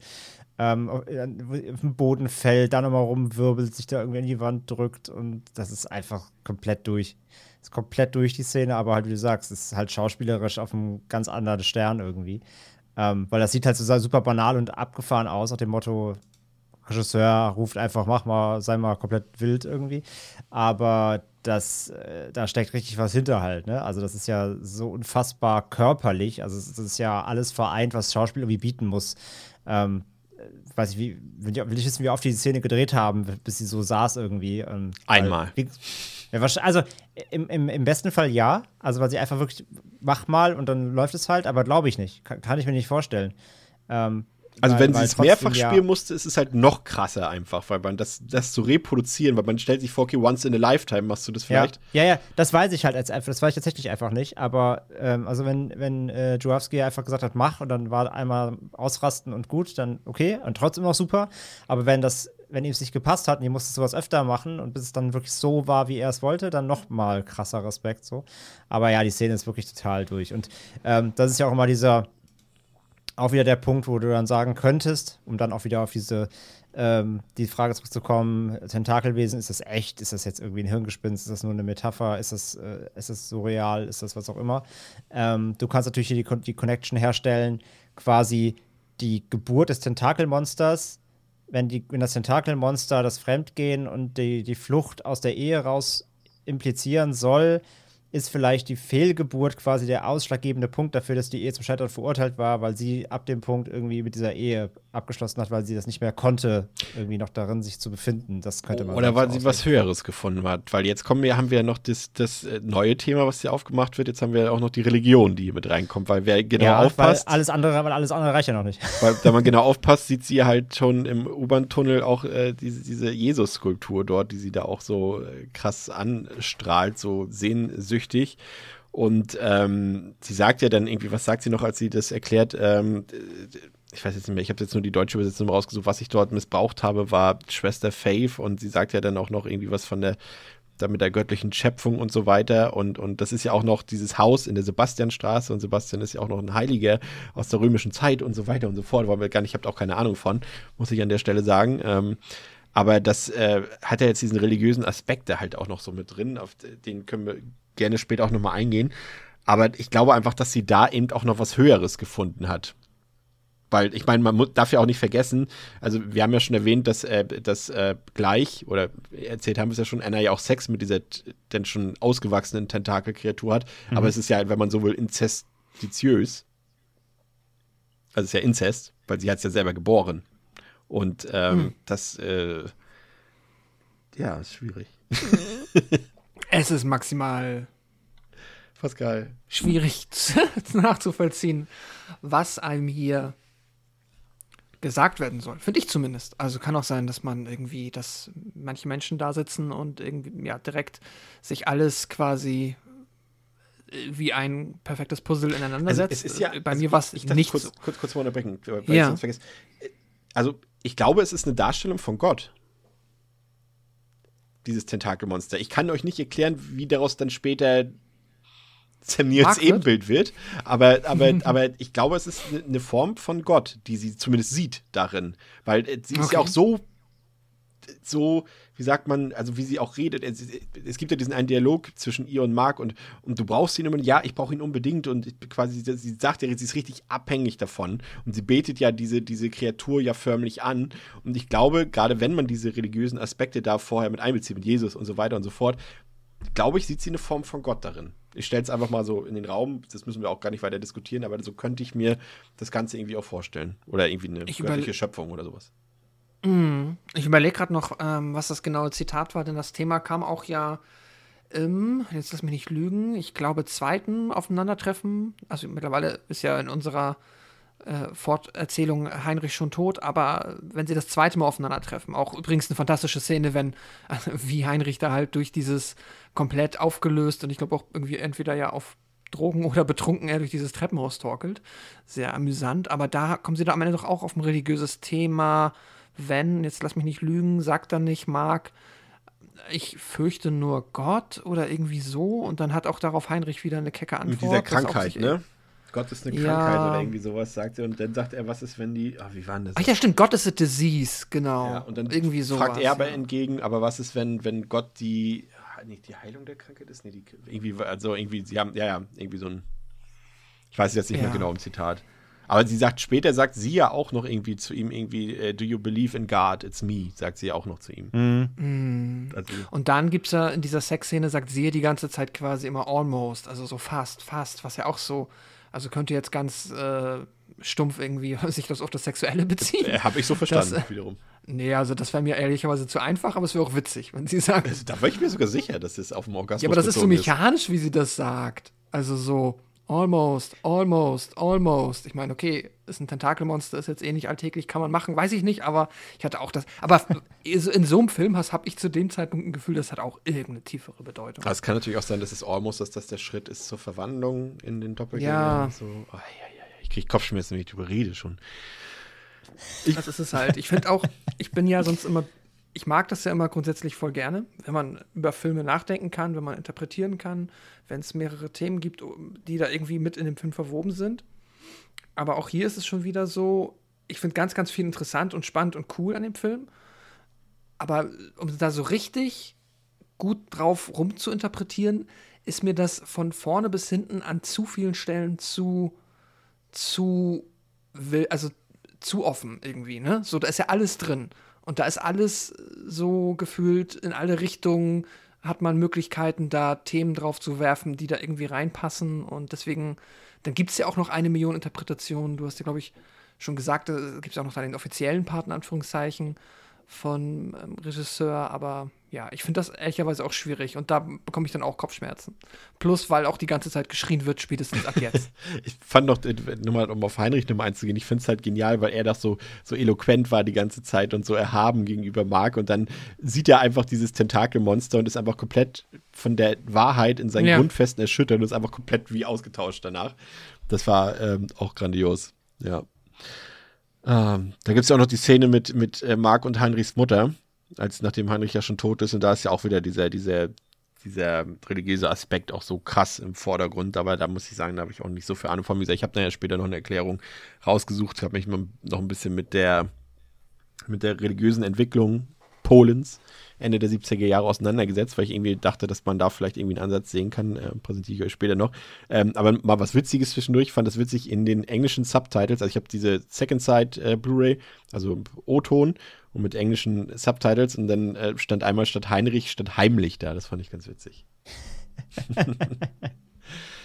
ah, ja, aber der Tentakelsex, äh, der, äh, ja, ist auch, bleibt auch nachhaltig in Erinnerung auf jeden Fall. Kompletter Mindfuck, weil ich damit dann auch schon wieder nicht mehr gerechnet habe, obwohl man es irgendwie hätte auch schon fast ein bisschen ahnen können. Aber ja, am Ende ist, äh, wenn man so will, ist ja auch wieder die, das die Tentakelmonster, diese Kreatur hat ja auch wieder diese Tentakeln, sind ja auch Phallus-Symbole, wenn man so will, als äh, Metapher. Und äh, habe ich auch gelesen, dass manche sagen, dass dieses Monster eben die Reinkarnation des Kommunismus ist. Habe ich jetzt gesagt. Äh, sucht euch was aus. Aber das Gruseligste am Film sind, ist eh nicht dieses Monster, sondern das sind diese Blicke von Isabelle Adjani, wenn sie so in die Kamera guckt. Das ist absoluter Wahnsinn. Sei es nachher die, die Schlusseinstellung des Films, ne, könnt ihr euch erinnern, wenn die Kamera nochmal so auf ihre Augen und so, aber auch zwischendurch, wie sie immer, auch nach den Streits und wenn, wie ihre Augen fast rausquillen aus dem Gesicht und so weiter, aus den Augenhöhlen. Die macht das so brillant, André. Ja, Ja. Ja, krass. So. nee, klar, auf jeden Fall. Die hat ja auch mal diesen, die hat ja diesen 4D-Blick, ne? Also die guckt dich ja an. Ja. Ähm, das ist ja fast so für das, für das Wandbrechen, obwohl es nicht, glaube ich, nicht, ist es, glaube ich, nicht, ähm, nicht explizit gewollt, aber es kommt halt so rüber. Also es ist wirklich, als ob die dich immer nach so einem, nach so einer Eruption, ähm, irgendeiner sehr intensiven, erstmal anguckt und auch so dich mal kurz abfragt, wie hast du das jetzt verarbeitet. Also, das ist echt krass, ja, ja. Ihr, ihr, ihr Blick ist immer richtig, richtig, äh, der, der guckt, also der ist richtig durchdringend. So, der guckt dir in die Seele Ja. gefühlt irgendwie. ich fand es halt auch interessant. Ähm, ich hatte sie nicht so in Erinnerung. Also ich hatte, hatte vor einem halben Jahr oder so äh, La Reine Margot geguckt. Das ist ja so ein Historienfilm, wo sie auch eine Hauptrolle hat. Da hat sie auch gut gespielt. Und diesen Film äh, mit Christopher Lambert, Subway, habe ich mal vor ein paar Jahren gesehen. Und ich hatte so immer sie so ver verortet in, ja, sie ist so eine gute Schauspielerin, aber dass sie tatsächlich hauptsächlich aufgrund ihres Aussehens gecastet wurde, hatte ich immer so, so in Erinnerung. Aber deswegen hat mich das doch jetzt so extrem umgehauen, dass sie halt auch wirklich einfach so eine krasse Schauspielerin ist. Schon echt ähm, sehr beeindruckend, ja. Ich finde es, ähm, also ich glaube, den intensivsten Moment. Und ich fand, das ist auch tatsächlich die eine Szene, wo ich ähm, das Gefühl hatte, dass es hier absichtlich die vierte Wand durchbrochen wird, ist halt der Blick direkt in die Kamera ähm, der Ballettszene. Wenn sie ähm, halt dieses eine Mädchen da quasi, ja, fährt, ja, zerstört ja. oder so und dann dreht sie sich einmal halt ganz langsam in die Kamera und blickt halt dir direkt in die Augen. Ähm, und das ergibt auch, weil sonst ist da ja halt auch nichts, wo sie wirklich äh, sinnvoll hingucken könnte. Das ist, war so gefühlt der ja. eine Moment, wo die vierte Wand durchbrochen wird und sie mir irgendetwas mitteilen möchte. Äh, keine Ahnung, sie ist badass oder sie ist, äh, ja, sehr streng. Keine Ahnung, aber das war, äh, ohne dass ich jetzt wirklich genau verstanden habe, weshalb, fand ich das äh, ja auch sehr intensiv. Ja. Marks ehemalige Auftraggeber wollen wieder mit ihm in Kontakt treten, doch er will mit der dieser ganzen Angelegenheit nichts mehr zu tun haben. Das Problem dabei ist, die Leute wissen von Annas und von seinen Taten Bescheid und wollen Anna nun auch festnehmen. Doch mit einem Ablenkungsmanöver kann Mark ähm, seiner Frau zur Flucht verhelfen, wird dabei aber selbst verletzt und muss auch selber flüchten. Und Anna folgt ihm dann und mit ihr im Gepäck natürlich die seltsame Kreatur, die sich aber nun als Marks Doppelgänger entpuppt, nur ebenfalls mit einer anderen Augenfarbe, natürlich grün. Und äh, Mark will dann seinen Doppelgänger erschießen, wird dabei aber ebenso wie Anna von den Kugeln der herannahenden Polizei in einem Treppenhaus niedergestreckt. Und Anna stirbt dann auf Mark liegend, also sie erschießt sich quasi, während sie auf ihm liegt. Und äh, er selbst äh, springt dann durchs Treppenhaus in den Tod und sein mysteriöser Doppelgänger kann dagegen fliehen und das tut er natürlich straight zur Wohnung, in der sich Helen befindet äh, oder Helene befindet. Äh, Helen heißt sie eigentlich, ne? Habe ich sie von immer Helene genannt die ganze Zeit? Ja, du bist halt einfach so großer Fischer-Fan. Es war klar, dass das jetzt kommt. Ich ahnt es. Ähm, ja, Helen, glaube ich, war es, aber im O-Ton ähm, und äh, die dort gerade noch auf Bob aufpasst und äh, dieser fordert sie dann auch auf, nachdem es an der Tür geläutet hat, diese auf keinen Fall zu öffnen, doch er wird ignoriert, äh, woraufhin Bob ins Badezimmer flieht und dann, wir hatten es eingangs erzählt, die Klammer wird geschlossen, er dann mit dem Gesicht in die Badewanne eintaucht und durch die Tür, durch diese so eine Milchglastür im Badezimmer sehen wir dann schon Marks äh, Präsenz dort, beziehungsweise die seines Doppelgängers. Und Helen sieht ihn dann an und ähm, ihre Augen leuchten eben so grün wie jene von Marks Doppelgänger. Und dann sehen, hören wir noch im Hintergrund, wie Dinge explodieren und Alarm losgeht und so weiter. Und ähm, ja, ich muss sagen, das war für mich noch so dieser ganze Schlusspart. Ja, ich weiß nicht, ob der Film da so konsequent seinen Weg gegangen ist. Ich fand diese ganze Actionsequenz zum Beispiel, weil wir sehen ja erst, äh, dass ähm, ähm, dieser Polizeieinsatz dort ähm, am Oberharter Weg, wo der Detektiv Zimmermann ja seine Wohnung hatte dort in Grunewald. Und da kommt es jetzt auch zu so einer kurzen Actionsequenz mit Schießereien und so Explosionen, die so gar nicht in den Film reingepasst haben für mich irgendwie. Das waren auch wieder für mich so ein, also eigentlich passen sie schon rein, weil das wieder so Eruptionen, hat es äh, André, glaube ich, vorhin genannt, diese so, so Impulsionen von mir aus. Ähm, überall, wo die beiden auftauchen, Mark und Anna, geht alles im Bruch. Also dieses, dieses, sie sind nicht nur selbstzerstörerisch, sondern sie sind auch zerstörerisch. Und das ist immer das, was, was ich darin so ein bisschen erkannt habe, aber weiß ich nicht. Aber irgendwie rein cineastisch fand ich es auch ein bisschen deplatziert, André. Ich weiß nicht. Also das hat nicht in dieses Drama reingepasst, diese, diese Explosionen und Schießereien und so. Weiß ich nicht. Das ganze ja, Ende. In, Dra in Drama passt auch kein Tentakelmonster rein, aber das ist halt der Film, ne? Also, ja. ähm, nee, ist halt genau wie du sagst. Es ist, es ist wieder die Überhöhung ihrer Destruktivität. Es ist, äh, dass eben die Selbstzerstörung ähm, so Ausmaße angenommen hat, dass es eben längst um sich greift und äh, alles mit sich zieht. Also ihr, ihr, ihr anfänglicher Streit ist, äh, ist Beziehungsstreit ist so eskaliert, dass ähm, ja mittlerweile alles um sie herum zu Bruch geht. Und das wird eben hier jetzt dann wieder in irgendwelchen ähm, ja, wirklich schon Action-Passagen jetzt hier äh, eingeleitet, äh, in dem irgendwie alles in die Luft fliegt. Und wie gesagt, für mich ist es immer auch dieser wieder hier dieser, dieser verkörperte, ähm, die verkörperte Eruption, wie du schon gesagt hast. Ich finde, das Wort passt für den Film halt so super und vor allem zu solchen Einzelsequenzen, ähm, bei denen das halt wieder einfach ausbricht so und ähm, das Ganze als verstärkender Multiplikator halt dienen soll. Ähm, klar, sie sind wieder super atonal, aber das macht der Film ja ständig quasi. Ja. Also der Film überrascht dich ja wirklich äh, immer wieder mit Dingen, die, wo du jetzt denkst, hey, wie passt denn jetzt das rein? Aber wenn du das Gesamtkonstrukt dir mal anguckst, dann, wie gesagt, dann äh, ist nicht der, der Weg des Ziels, sich hier Einzelszenen rauszusuchen, zu fragen, ob die reinpassen, sondern einfach zu schauen, äh, sich da mitreißen zu lassen, diesem ganzen Wirbel irgendwie. Und von daher so ähm, sind es die stärksten Szenen am Film sicher nicht und äh, zerdehnen sie auch das Ende so vielleicht ein bisschen. Ja, finde ich schon. Aber ja, wie gesagt, also ob es Tentakelmonster oder Explosion, das ist dann am Ende des Tages auch egal. Ja, das ist schon. Ist schon äh und außerdem halt diese ganze Schusswechsel, Explosion, dann auch das Ende mit dem Fliegeralarm und so weiter. Ähm, da gibt es ja auch tausend Interpretationen. Ne? Also wir waren ja schon beim Kalten Krieg. Wir sind aber natürlich immer noch in Berlin. Es könnte auch so ein äh, Grunde Zeichen für Mauerfall-Anfang sein oder sowas, wie Wiedervereinigung. Es geht irgendwas ich, los, irgendein Weltereignis passiert. Ja, also ich habe das, worüber man aktuell vielleicht nicht so gerne redet, aber ich habe gelesen, dass das äh, die quasi der Kalte Krieg nimmt sein schlechtes Ende, nämlich ein Nuklearkrieg. Ja, das war Team. Ausgelöst durch die beiden quasi sozusagen, durch, durch deren äh, ja, Zerstörungssinn. Aber ich fand es, es hat so einen schönen Moment und das ist dieses, was wieder zeigt, dass die Zuneigung der beiden zueinander ja nie so richtig, so ganz verschwunden ist. Äh, diese, diese Anziehung die ganze Zeit bleibt, ist eben auch dieser Abschiedskurs dort, als die beiden sterben sozusagen. Das fand ich irgendwie wieder, das war eine schöne Konklusion irgendwie. Das hatte irgendwie ja, was. absolut, aber das ist ja auch genau wieder das Ding, was ich vorhin meinte mit dem Vergleich mit diesen Doppelgängern. Ähm, wenn du dich halt trennst nach einer langen Beziehung oder hier sogar Ehe, ähm, natürlich findest du nicht jeden Aspekt deines Partners scheiße, sonst hättest du ja nie geheiratet. Also es bleibt dir immer, irgendwas findest du ja an dem, an dem Menschen trotzdem noch gut. Und das kommt ja dann in dem Moment so des Todes dann, also nach dem Motto, jetzt ist eh alles egal, dann können wir auch uns kurz nochmal lieben irgendwie, kommt ja dann raus. Also das impliziert ja auch wieder, warum die Doppelgänger aussehen, wie sie aussehen.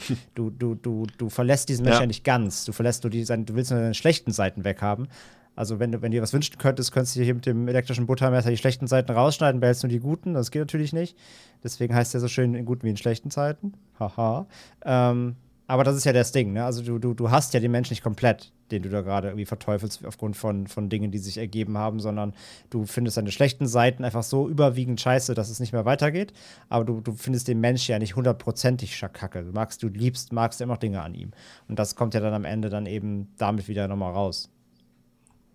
Pascal, wie fandest du den Abschluss des Films? Mm, Gerade ja, den Reveal mein, natürlich auch mit dem zweiten, also mit dem mit Marks Doppelgänger. Ja. ja. Ja, das wirkt, also der Ich kann auch, alles gut. Der, der Reveal wirkte halt, ähm, ja, also es er hat irgendwo Sinn ergeben, weil wir ja schon auf, dem, auf die eine Doppelgängerin hatten wir ja schon, jetzt kommt quasi die ähm, andere Seite dazu. Es ist so, ich weiß nicht, manchmal ist es so, ähm, man hat quasi irgendwie in einem Film, der ja wirklich so sehr abstrakte Storyfäden präsentiert, wo man nicht alles versteht. Und dann passiert das nächste, und das ist halt hier der Reveal, und trotzdem ergibt es irgendwie Sinn. Also für mich fühlt sich das an so wie etwas wie, ja, das ergibt, äh, auf irgendeiner Ebene ergibt es für mich Sinn, dass dieses Tentakelmonster jetzt auch ein Mark geworden ist.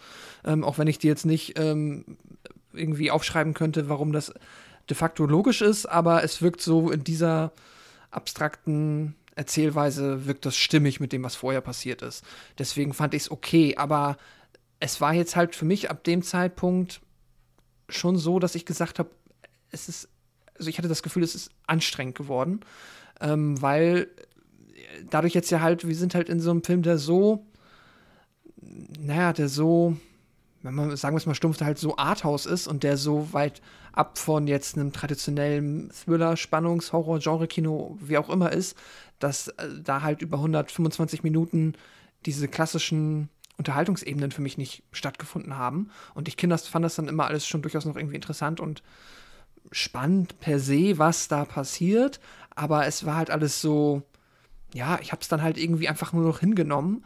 Und auf der anderen Ebene wurde dann halt auf, ja, auf der Darstellungsebene war es dann halt schon wieder anstrengend, weil ich habe es schon mal gesagt, es ist halt wirklich ähm, ein sehr lauter Film, es ist ein sehr schriller Film, auch gerade auf der ähm, ja, auf der Tonspur einfach.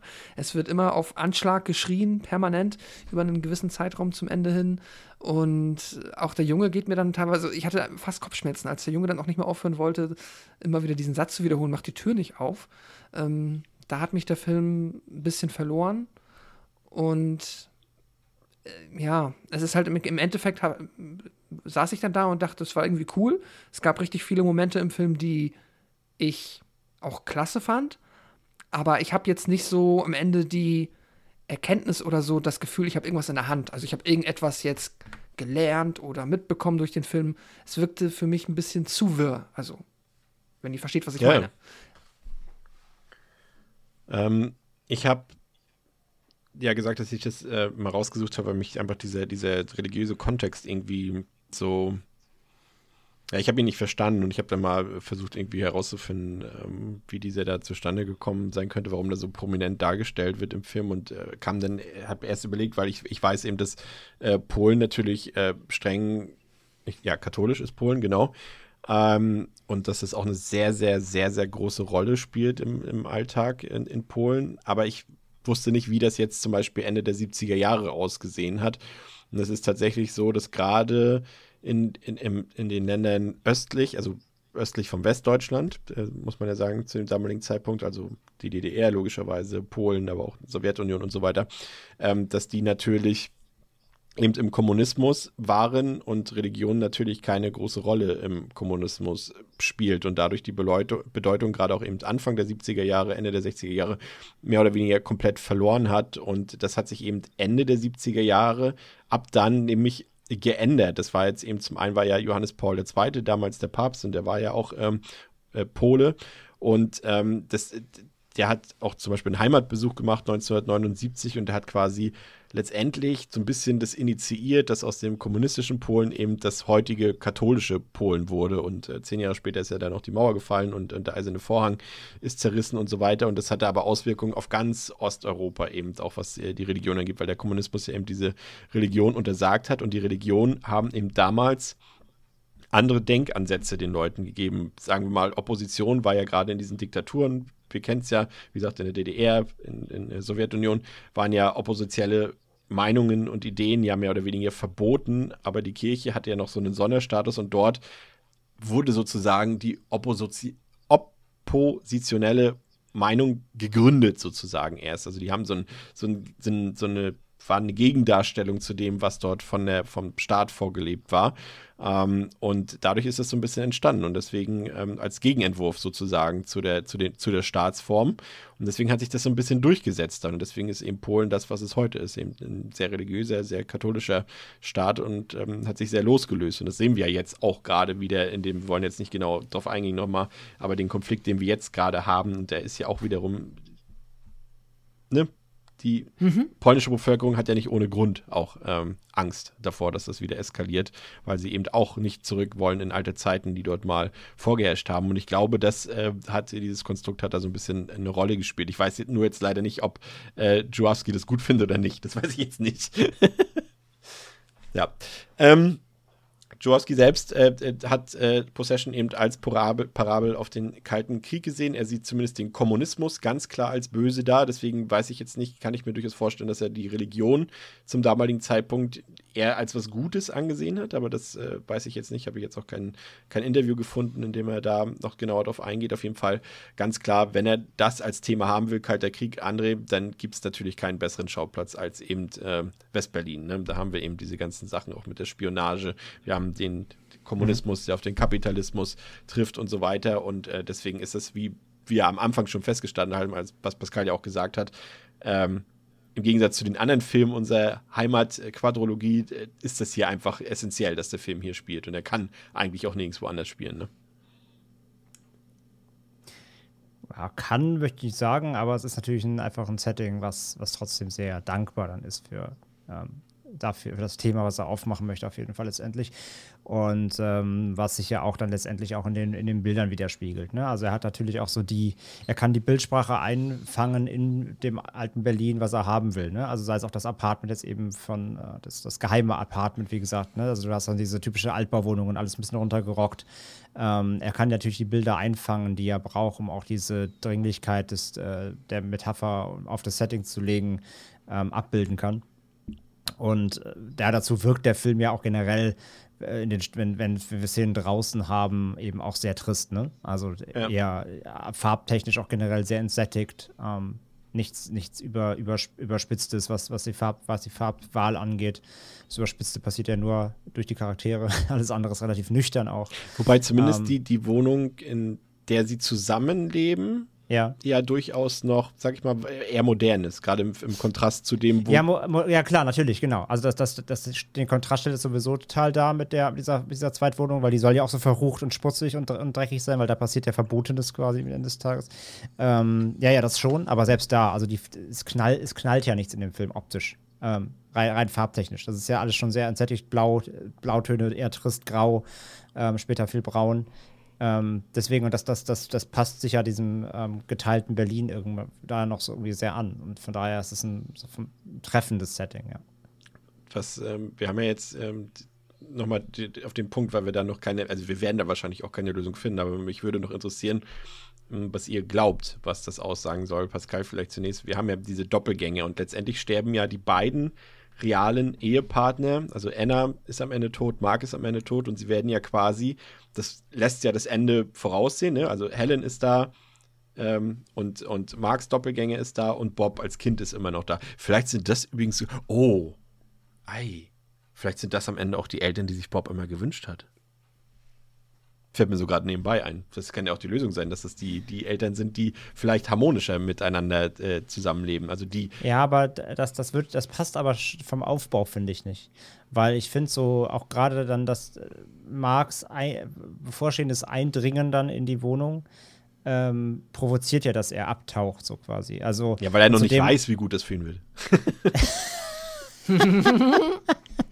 ja gut, dann sind wir wieder bei manipulativen äh, Strukturen, aber äh, auch dann mit dem, mit dem Einhergehenden, mit dem Sound, mit den Sirenen, das kündigt ja, wie du sagst, so Apokalypse an. Und ich habe schon das Gefühl, dass das so ein bisschen darauf anspielen soll, dadurch, dass jetzt diese Doppelgänger zueinander finden, passiert noch mehr Schaden eher. Ja, ja, eigentlich. genau, also, das ist ne? es ja auch. Das, also das denke ich auch, dass es genau das aussagen soll. Und Bob ist der Einzige, der weiß, dass es jetzt noch, äh, noch schlimmer wird. Der, der, zieht sich aus der Affäre, bevor es richtig kacke wird. Weil er sagt sich nämlich auch, okay, lieber habe ich die beiden Elternteile, die sich streiten, aber die haben wenigstens äh, echte Gefühle als diese Doppelgängerfiguren dort, die da so auf Perfektion äh, getrimmt sind. Ne? Also das ist ja nun mal, wir haben es ja gesagt, äh, irgendwie Mark ist der, ist ja aus, der, aus dem Tentakelmonster entstanden und da wissen wir, sie hat schon, als er ein Tentakelwesen war, schon mit ihm Sex gehabt. Also er ist quasi der, der perfekte Liebhaber sozusagen, der immer an ihrer Seite ist. Und dann hast du äh, Helen, die eben das Gegenteil von Anna ist, sanftmütig und sie ist eben die, Pascal hat es vorhin, glaube ich, gesagt, einfach auch die Hausfrau, die einfach das macht, was Marc sagt. Ähm, aber das ist am Ende auch eben äh, nicht die Lösung, ne, Pascal? Ja, Bob hat, achso, ich soll gerade sagen, Bob hat nämlich, hat das Spiel durchschaut und er hat keine Lust auf, äh, auf manipulative. Bob ähm, ist Gott. Ja, Bob, dreh mal Bob um. Dann kommt auch Bob raus. Schade, nicht Gott. wow. Wenn du Bob umdrehst, erkennst du die wahre Message des Films. Aber wenn man ähm, Dog Nee, aber, aber, aber okay. Bob, Bob, hat, äh, Bob hat nämlich, äh, der hat keine Lust auf abgekadertes Spiel. Der will kein, der will keine Fake, Fake-Eltern, keine Instagram-Eltern, der will, der will echt, echte Emotionen. Und deswegen sagt er, nee, nicht mit mir. Pascal. es ist auch die Frage, ob das auch ähm, Teil dieser Ost-West-Kapitalismus versus Sozialismus Kritik, ähm, ob das irgendwo damit zusammenhängt, im Sinne von, naja, also wir haben, äh, es ist echt, also dass jetzt quasi die Doppelgänger das Sozialistische darstellen, im Sinne von auch das Idealisierte, wie es funktionieren könnte, aber Bob weiß, dass das nicht so ist und deshalb fliegen im Hintergrund schon die Bomben rum. Ähm, es erscheint mir aber auch wieder irgendwie, es fühlt sich für mich, also jede, ich, ich sehe die ganzen Interpretationen, ich lese sie ja auch und wir haben ja auch, du hast ja auch ein paar schon benannt und ihr habt ja auch Ideen. Ich finde immer, das kann man alles, also man kann da immer sagen, ja, das passt. Und wenn der Regisseur sagt, dass es ihm hauptsächlich um den Kalten Krieg geht, dann wird das auch so wahrscheinlich sein. Ich habe ja keinen Grund, ihm da nicht zu glauben. Aber ich finde es trotzdem noch vergleichsweise alles fühlt sich weit hergeholt an für mich, weil es alles sehr abstrakt ist. Und ich habe deswegen auch für mich selber keine bessere Interpretation, die sich nicht mindestens genauso abstrakt und genauso weit hergeholt anfühlt. Ähm, ich sehe nur irgendwie, also offensichtlich sind da jetzt die idealisierten Versionen der beiden Menschen ähm, jetzt als letzte quasi existent, während halt das Reale gestorben ist. Da kann ich höchstens mir so ein bisschen, ne, so die, die, ähm, wie sagt man, die nicht perfekten Versionen der Menschen mussten sterben, damit die perfekten Versionen aufeinandertreffen konnten. Vielleicht irgendwie so, aber was mir das jetzt für eine Moral verkaufen soll, also das ist auch so ein bisschen das Ding. Also mir fehlt so ein bisschen auch die klare Moral des Films. Ähm, auch hier wieder, ne? Offensichtlich, äh, wenn es dann wohl nach dem Regisseur geht, dann, dass ähm, dass der, ähm, Kommunismus dass der Kommunismus nicht gut ist. Ja, genau. Aber das so richtig daraus zu lesen, dass ich so richtig mit dem Finger drauf zeigen kann, das fällt mir schwer. Deswegen fällt es mir auch schwer, die einzelnen Details zu interpretieren. Der, der funktioniert ja auch ein bisschen, um eine, eine, eine unserer letzten Episoden auszugreifen, gerade auch in seiner Visualität und wie er diese Fragmente so aneinandersetzt, so ein bisschen wie Inferno. Ne? Das funktioniert auch alles so ein bisschen nach dieser Traum- oder Albtraum-Logik, das Ganze. So, mm. so, kann man das auch wieder nehmen. Deswegen brauchen wir uns die Frage gar nicht stellen, ob das Tentakelmonster da ist oder nicht. Genauso wie du bei Inferno die Fragen stellen kannst, ob das da ist oder nicht, weil es einfach im Endeffekt für das, was er erzählen will, einfach vollkommen egal ist. Es ist sozusagen subjektiv. Einfach subjektiv sozusagen. Und das ist natürlich immer ein bisschen, es braucht natürlich die Leute. Ich gehöre da prinzipiell auch eher nicht zu. Ähm, ich brauche keine Erklärung, also keine, die mir vom Regisseur gegeben wird.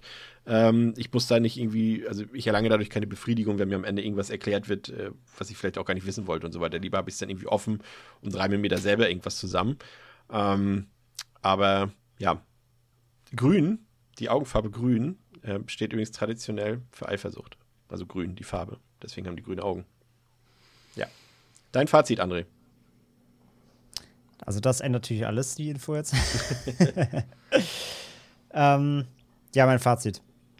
Also ich äh, finde äh, Possession bei jedem Mal immer wieder noch spannender irgendwie und jetzt gerade auch, ich merke richtig, wie das heute nochmal im Großen und Ganzen jetzt hier äh, mit euch darüber zu diskutieren, hatte auch wieder neue Facetten nochmal ähm, reingebracht und äh, ja, ein bisschen andere Sichtweisen nochmal eröffnet. So, ich finde ich find das einfach ein, ein sehr toller Film, darüber einfach zu sprechen, einfach weil natürlich sehr viel bietet. Ne? Ja. Ähm, aber jetzt mal rein einfach filmisch gesehen, äh, ich finde den Film wirklich wahnsinnig gut. Und zwar wahnsinnig im Sinne von wahnsinnig. ähm, es ist wirklich eine krasse Spirale, die der aufmacht. Der Film hat kaum, äh, kaum Zeit zu atmen irgendwie, weil er halt jetzt sehr, sehr hohes Tempo hat, haben wir auch gesagt.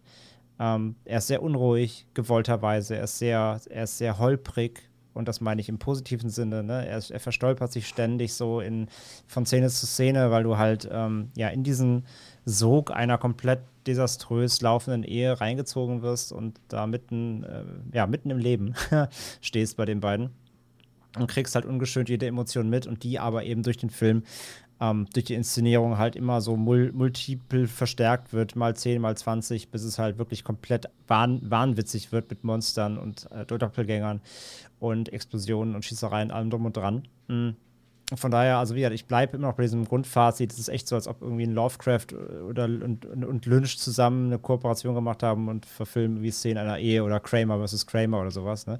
Es ist ja wirklich halt eben so eine typische ähm, desaströse Ehegeschichte, aber eben komplett auf links gedreht. Ähm, und ja, gefällt mir inszenatorisch immer noch super, auch wenn es ein bisschen anstrengend ist, ganz klar, ähm, bewusst gewollt.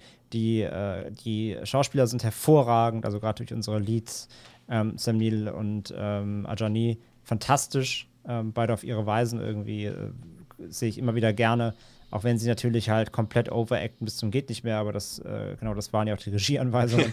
ähm, das ist ja genauso gewollt, genauso wie die Inszenierung. Es soll alles sehr, sehr aufgeregt sein und übertrieben und alles äh, sehr stark verstärkt in allen Emotionen. Und das bringen die beiden hervorragend rüber. Also, das ist wirklich von beiden eine Meisterleistung. Sam Neill hat ja auch mal in Sitges bei einem Interview, als der Film nochmal äh, aufgeführt wurde, da nach 20, nee, 30 Jahren, ähm, hat er ja im Interview gesagt, dass es immer noch einer seiner liebsten Rollen ist überhaupt weil er da einfach freidrehen konnte und für ihn als Schauspieler einfach natürlich eine super spannende Rolle, einfach äh, komplett so mal ähm, sich selbst auf links zu drehen. So, ja. so eine Möglichkeit kriegt man ja auch nicht oft.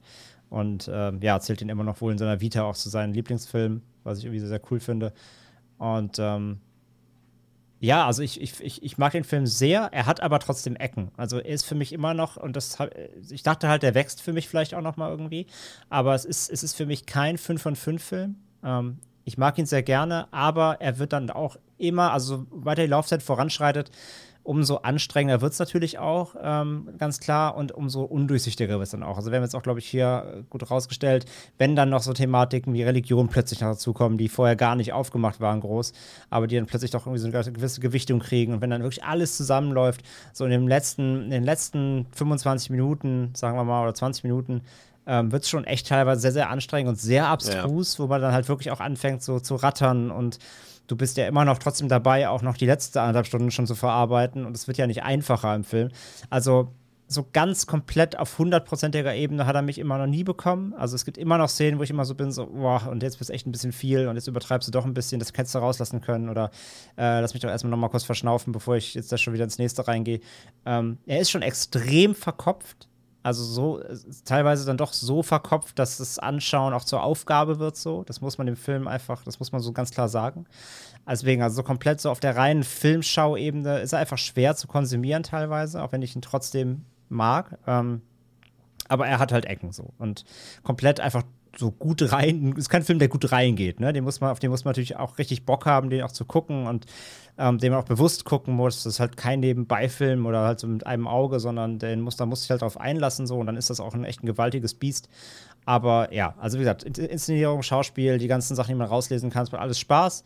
Ähm, aber es ist eben auch eine, ein großes, anstrengendes Werk, das äh, sehr verkopft ist und wo man ähm, ja, sich hier und da auch in manchen Szenen trotzdem die Szene ausbeißen kann. Da kannst du noch 100, äh, 100 äh, Erörterungen und Essays lesen. So ganz einsteigen, auch während des Schauens, schaffst du dann irgendwie dann doch nie ganz. Also es ist bei mir ein, eine ganz, ganz starke 4 mit dickem Herz so. Ähm, das, das muss für den einfach reichen. Ich glaube, die 5, weiß ich nicht.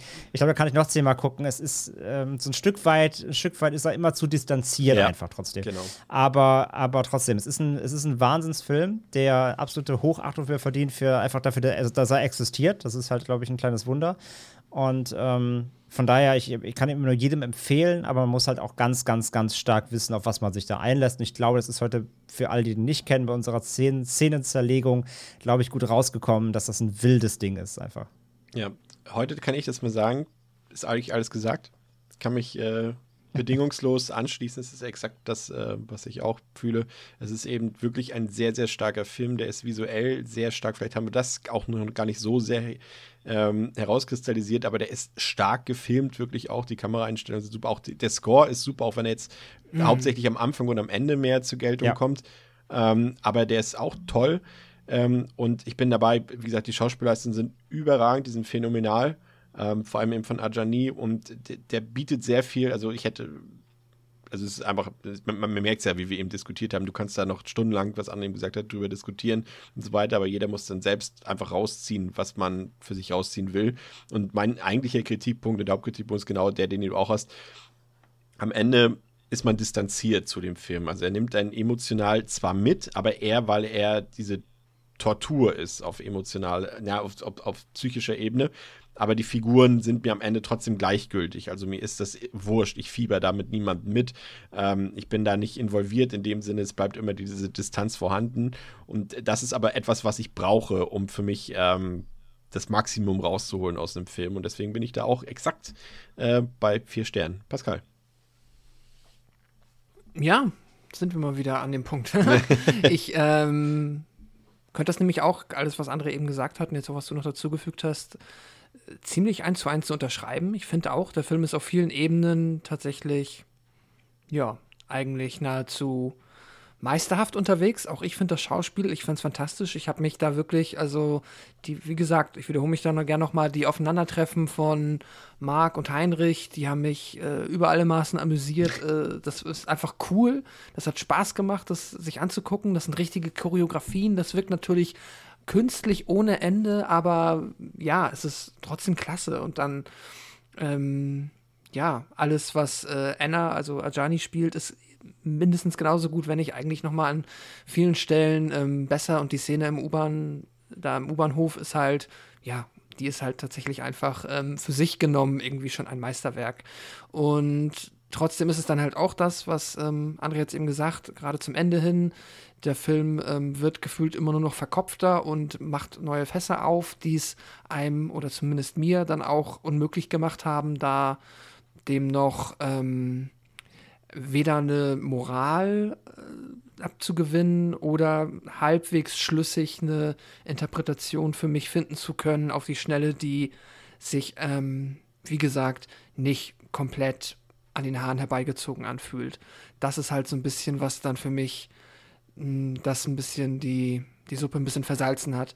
Entsprechend bin ich dann auch bei 4 von 5. Ich finde den Film, ähm, das war super cool, den gesehen zu haben. Das war eine echt ähm, war, war, war, eine aufregende Fahrt, aber. Das ist eine Erfahrung, ne? Ja, es ist auf jeden Fall eine, ja. eine intensive Erfahrung, die ich jetzt auch nicht ähm, immer wieder haben muss. Deswegen auch ich denke erstmal, das reicht den, ich lasse den erstmal ganz in Ruhe sacken und dann mal gucken, ob ich da irgendwann später mit einem, mit mehr Erfahrung oder mit mehr Altersweisheit mich nochmal rantrauen will und vielleicht sehe ich dann da noch mehr Dinge drin. Aber erstmal reicht's. Trotzdem vier Sterne und ähm, ja, man, wir haben es gesagt, ne? Und ich glaube auch äh, alle, die jetzt bis hierhin gehört haben und den Film noch nicht kennen, die dürften ein ganz gutes, ein ganz gutes Gefühl dafür haben, worauf man sich einlässt und worauf man auch Lust haben muss, wenn man sich auf diesen Film einlassen will.